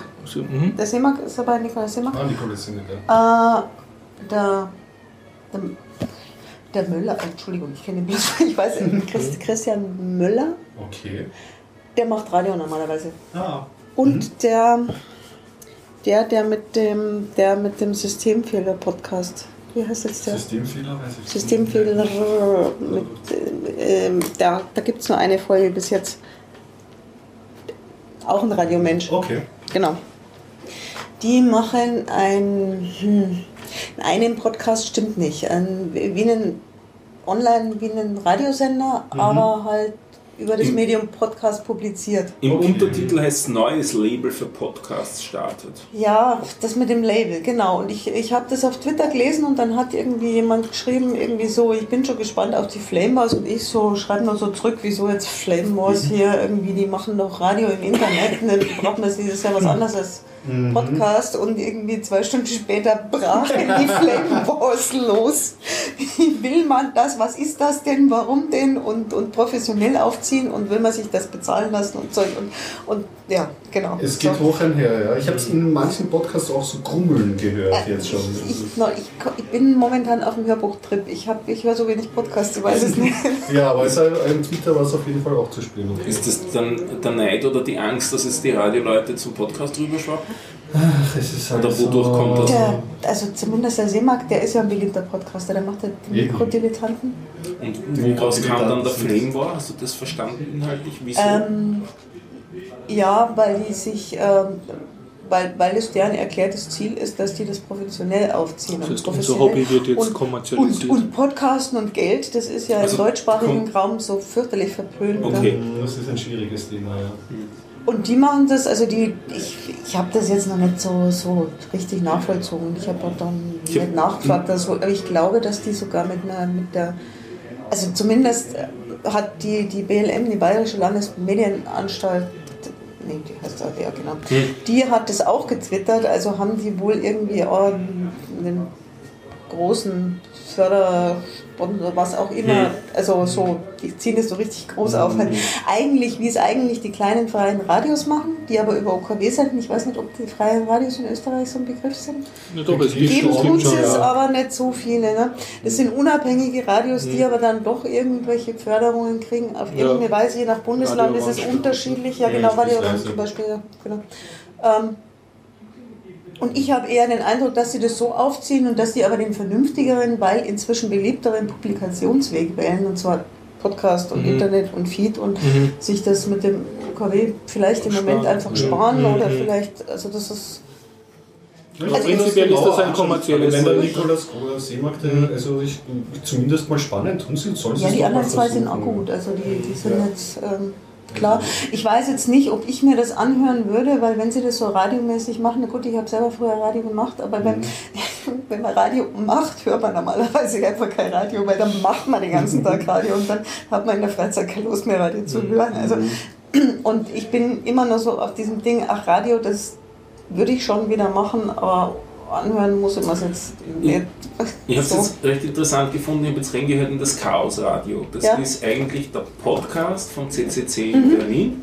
Und der hat das, die Folge kommt einmal im Monat raus und alternierend, alle zwei Monate ist es einmal im CCC, in der Seabase, in ihren, ihren Räumlichkeiten aufgenommen. Ich glaube auch vor Publikum. Und das jeden anderen Monat ist es einmal bei Radio Fritz im Studio aufgenommen. Und das finde ich interessant, was dann daraus wird in gewissem Sinne. Also sie wollen schon ein, ich sage jetzt mal, ein bisschen nerdiger Podcast sein, aber der, es gibt dann einen Moderator und der Moderator bricht jedes Thema auf ein derart simples Niveau herunter, dass eigentlich jede Freude am Zuhören Ja, im ja. Keim erstickt wird. Okay, aber, dazu muss man sagen, dass die. produziert. Ja, aber das, Ja. Ja, aber das genau, ist doch furchtbar. Nein, nein, nein, das ist ja auch ist Für ja ein dich? ganz anderer Grund. Ja, genau. Äh, weil, äh, bei Zielgruppendifferenz. Radio Fritz Folge beispielsweise ist doch so, dass Leute anrufen, oder? Ja, ist auch, ist auch erlaubt in manchen Folgen. Eben, genau. Und ich glaube genau aus dem Grund, dass ist, sie spricht einfach ein Nicht-Techniker-Publikum der an, Gag- um sowas zu verhandeln. Der Gag in den Folgen, in denen ich es bisher gehört war, war, dass dann auch immer der Moderator auf den Anrufer eingewirkt hat, er möge doch nicht so technisch reden. Ah, okay. Also das Buch, selbst das Publikum, das anruft und runter. ja, alle werden runtergedrückt. Und dann denke ich mir, das machen es offensichtlich ja mit allen Themen. Warum geben es uns nicht alle Themen im richtigen Niveau? Naja, es, Naja. es gibt ja für, die, für diese Leute den, früher hat das geheißen Chaos Radios Express. Ja, ja. Also da, hast da hättest du dann halt genau diese Tiefe und das ist auch ein sinnvoller Zusatz. Und ich, ich- würde mir es auch einreden lassen auf einem, wie heißt das in Deutschland, öffentlich-rechtlichen. Aber Fritz ist ja eh Privatradio, das ist ja. Naja. ist öffentlich-rechtlich. Fritz ist öffentlich-rechtlich. Okay. Das ist der Jugend. Jetzt mag die Stimme nicht, das ist die Jugendwelle vom, vom öffentlich-rechtlichen. Im, von Berlin-Brandenburg. Berlin-Brandenburg. Ja, okay. Wobei ich öffentlich-rechtlich oder nicht jetzt halt vermute, dass ein Argument die Werbekunden sein werden. Weil ein, ein Nischenpublikum, das jetzt nur die Stefans äh, bespielt, wird halt nicht die Ich, Werbemasse haben. ich, wie ich die würde ja gerade sagen, ich glaube, das Publikum, die, die Stefans sind einfach nicht deren Publikum. Ja. Die Ja. müssen sie ja fürs Publikum Beim, machen. beim Werbepublikum, das zweifle ich an, wenn in zwei Stunden gibt es keine Werbung. Also wenn, dann haben sie es davor und dahinter. Nee, die, die haben, die haben Na, wenn, wenn du jetzt als Sender für, die, für den typischen Coca-Cola-Trinker oder was auch immer die als Werbekunden im, im, im Blick haben, ja, ich trotzdem, un, unmöglich wirst, weil du eine zu nerdige Sendung hast. Ich glaube, dass sie haben wirklich die, das Publikum gewaltig Reichweite. unterschätzen. Das gesamte Publikum Ja. unterschätzen. Wenn's, Ja, aber die, die also- werden ja irgendwie wenigstens so annähernd Zuhörerzahl haben. Die werden ja Also, merken, wenn die Leute ich wegschalten. habe es früher gehört nicht. und habe es in letzter Zeit nicht mehr gehört. Ich weiß es nicht, wie viel Online-Hörer es, sind. Aber ich finde, ich es ist schwer auszuhalten. Naja, es, wie gesagt, ich habe es ja auch aufgehört zu hören. Ja. Ja. Aber die Folgen, wo- wo ich es herausnehmen konnte, wie zum Beispiel, wo haben sie das, äh, wie das äh, aktuell war, wie man die, wie diese Chips in die Pässe gekommen sind, Ja. beispielsweise, und was die Leute unternommen haben, um äh, nicht da registriert zu werden und was die Annahmen ist. Also es, es war insofern gut, wenn man mitbekommen hat, dass Leute nicht total in diesem Technikquatsch drinnen stecken, wie sie gewisse Sachverhalte sehen oder was für Theorien oder Auffassungen es gibt. Und da gebe ich dir recht, natürlich. Da kommen dann auch teilweise Anrufer rein. Ja, aber wenn du sagst, dass jetzt so aktiv runtergedrückt wird oder so, ich habe es zu lange nicht mehr gehört, um das beurteilen zu können. Aber ich kann sagen von damals, dass das eben auch ein, ein Wert war, dass es eben nicht ein, ein technisches Publikum per se angesprochen hat, sondern für mich dann eher so ein kleiner Checker, was, wie dieses Thema verhandelt wird. Hm. Ja, aber ja, 40.000 Hits ist nicht unspannend, das muss ich aufschreiben. Haben wir sonst noch was, was lang übrig geblieben ist? Oder? Haben wir sonst noch was? Ähm, ich weiß nicht, ob wir es nicht schon hatten, ist die Geschichte mit dem ähm, Buch Sophies Welt. Bin ich Ach mir ja. eigentlich dass du das schon erzählt Schon hast. mehrmals. Ich habe hab ich absichtlich drauf? Ja, ich habe es ich hab's ein paar Mal so im Anlauf genommen, aber habe dann festgestellt, dass ich immer ähm, über andere Dinge gesprochen habe. Ich bin immer so kurz vor Sophies Welt irgendwie dann abgebogen. also das einmal nämlich bei unserem Tantes äh, Tod, glaube ich, und das andere Mal über diese Wien-Buchaktion, weil er Sophies Welt ja ähm, Buch des Jahres 2015 war und angeboten wurde, gratis äh, zu empfangen. Ja, da gibt es eine Wiener Aktion. Einmal im Jahr gibt es ein Buch, das kann man sich dann gratis abholen, so richtig in Papier. Also im Bücherei. Mietpreis inkludiert. Das ist, das ist schön, ich brauche bloß große Augen machen, dann werden mir meine Fragen Geld. Ja, natürlich, ja, super. Genau. Okay. Und dann kann man sie auch, auch in Büchereien oder Buchhandlungen hineinmarschieren Okay. und dann kriegt man das. Das ist Das ist, wenn du dann an einen Tisch hast, der, der wackelt. Gell? Und dann Ja, Ja. Ist der lesen tut man ja Bücher nicht. Jostein Gardner, ja genau. Und großer. Also ich habe das Buch jetzt äh, unabhängig von dieser Aktion gelesen und äh, äh, Sophies Welt war damals, wie ich, weiß ich nicht, aufgewachsen bin in der Schule, eine Zeit lang total im Gespräch und total modern. Und es handelt über ein kleines Mädchen, die Sophie Amundsen, die in einem kleinen norwegischen Dorf wohnt und ähm, die bekommt auf einmal ähm, anonyme Post und darin stellt sich ein ähm, Philosophielehrer vor und präsentiert der Sophie Amuts in, in mehreren geschickten, geschickten geschriebenen Kapiteln so einen Abriss über Philosophiegeschichte. Startend mit den Griechen und den Naturphilosophen, dann, wie schon gesagt, französische Revolution oder auch was sich bis dahin getan hat, einfach so einen schönen Abriss. Und das ist so die innerste Kernhandlung. Ja. Dann gibt es eben die Sophie Amundsen, und die eben ihr, ihr, ähm, ihr Leben in, dieser, in diesem Dorf ähm, wohnt und dann auch ähm, versucht, diesen Philosophielehrer zu treffen. Ja? Und einerseits mochte ich dieses Buch sehr. Ich habe es ein bisschen zu spät, ähm, spät gelesen, weil ich habe inzwischen so, so die Grundgeschichte von Philosophie, von Schule und halt selbst angelernt und, und angelesen. Es gibt auch den wunderbaren Vorgedacht-Podcast, wo wir sehr schön Philosophiegeschichte auch aufarbeit, aufarbeitet. Das kennt man schon und ist vielleicht nicht so spannend. Aber ich habe es dann ausschließlich, also nicht ausschließlich, aber ich habe auch sehr großen Genuss gehabt, wenn das ähm, Buch dann ähm, abseits von der oder, oder über der Sophie Amundsen noch diverse andere Ebenen öffnet. Und ich fand das jetzt nicht, ähm, es ist jetzt nicht super ausgeklügelt und getwistet, man darf sich da nicht super Großes ähm, erwarten, aber ich fand das alles in allem ein sehr schönes, rundes Paket, das einem vielleicht so ein bisschen ähm, den Blick auf die Philosophie öffnet. Ja, ja. Und das ist ja eigentlich ein Kinderbuch. ja Und nicht Fahrt geschrieben, also Nein. man liest gerne. Nein, also ich, ich, ich habe es ich hab's sehr genossen. Ich habe zwar sehr lange gebraucht, Mhm. vor allem auch um das E-Book zu bekommen. Das war gar nicht so Mhm. einfach.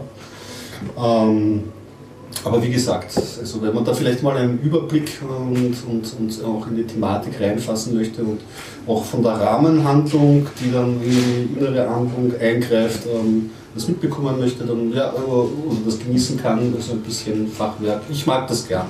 Also ich mochte das Buch und kann es eigentlich nur empfehlen. Okay. Ich muss immer kreuzweise bei dem Buch dann an den kleinen Prinz noch denken und umgekehrt. Es ist so die, die Handvoll schöne Bücher, die es gibt, über Kinderbücher, die man auch als Erwachsene gut lesen kann. Das stimmt, ja, der, der kleinen Prinz. Ja, wobei der, ja genau, da ist äh, schon mehr Fleisch dran als noch am kleinen Prinzen, weil der kleine Prinz präsentiert ja eine Philosophie, aber in Form in dieser Kindergeschichte. Da ist es schon ein bisschen, bisschen anders, aber ja, du hast natürlich recht, das hat so von Saint-Exupéry, diesen, diesen Querschlag, kann man, den kann man schon gehen, ja. Okay, kein Freund vom kleinen Prinz, der ist Ja, zu nicht. schmalzig, ne? aber Ja, die. Sophies Welt ist... Ja, die Sophies Welt, also von Schmalzigkeit, na, musst du nicht befürchten. Okay, also wenn der gut. kleine Prinz zu schmalzig und zu herzig ist, da ist es zwar schon eine geordnete Welt, in der sie wohnt, mit Dorf und Schön Okay. und Ding, und, und, äh, aber auch nicht, un, also auch nicht zu verkitscht. Also zum Okay. Beispiel, sie wohnt bei ihrer Mutter, die Mutter ist aber getrennt von ihrem Vater, der Vater, Okay. die vertragen Also sich nicht so. Und es, es, es bleibt jetzt, es wird jetzt nicht dunkel oder düster, das Buch, Okay. nur an, an zwei Stellen vielleicht, aber es ist auch nicht Herz. Also es ist nicht kitschig, es ist nicht unmöglich kitschig. Ach so, weil bei im, im, kleinen Prinz fühle ich mich immer so, so ein bisschen belehrt, so wenn du so, dich so und so verhältst, dann wird alles sowieso gut. Und Ja, das, ja. von das, das kann ich jetzt Na, nicht so also- richtig damit an, was damit anfangen. Genau, nein, nein. Also gerade auch so die Moral und so diese, Okay. diese Geschichten, die werden, wenn dann auf einem Okay. philosophischen und geschichtlich Ah, ja. erklärt fahren. Also äh, da stellt er auch verschiedene äh, Philosophieschulen gegenüber und kann das Mhm. Ah. irgendwie. Wie gesagt, es bringt vielleicht ja nicht die große neue Erkenntnis über Philosophie, aber so um, das, um die Thematik sich wieder mal so ein bisschen Mhm. einzuordnen und das Ganze eigentlich in einer ganz ähm, solide gemachten, schönen Rahmengeschichte ist Okay. durchaus äh, zu empfehlen. Also ich mache das. Ja. So, Zwei Stunden Grenze erreicht. zack. Schlusswort? Schluss. Schluss. Okay. okay, ja. Tschüss, bis nächste Woche. Lustig war. Ja, wir sehen uns.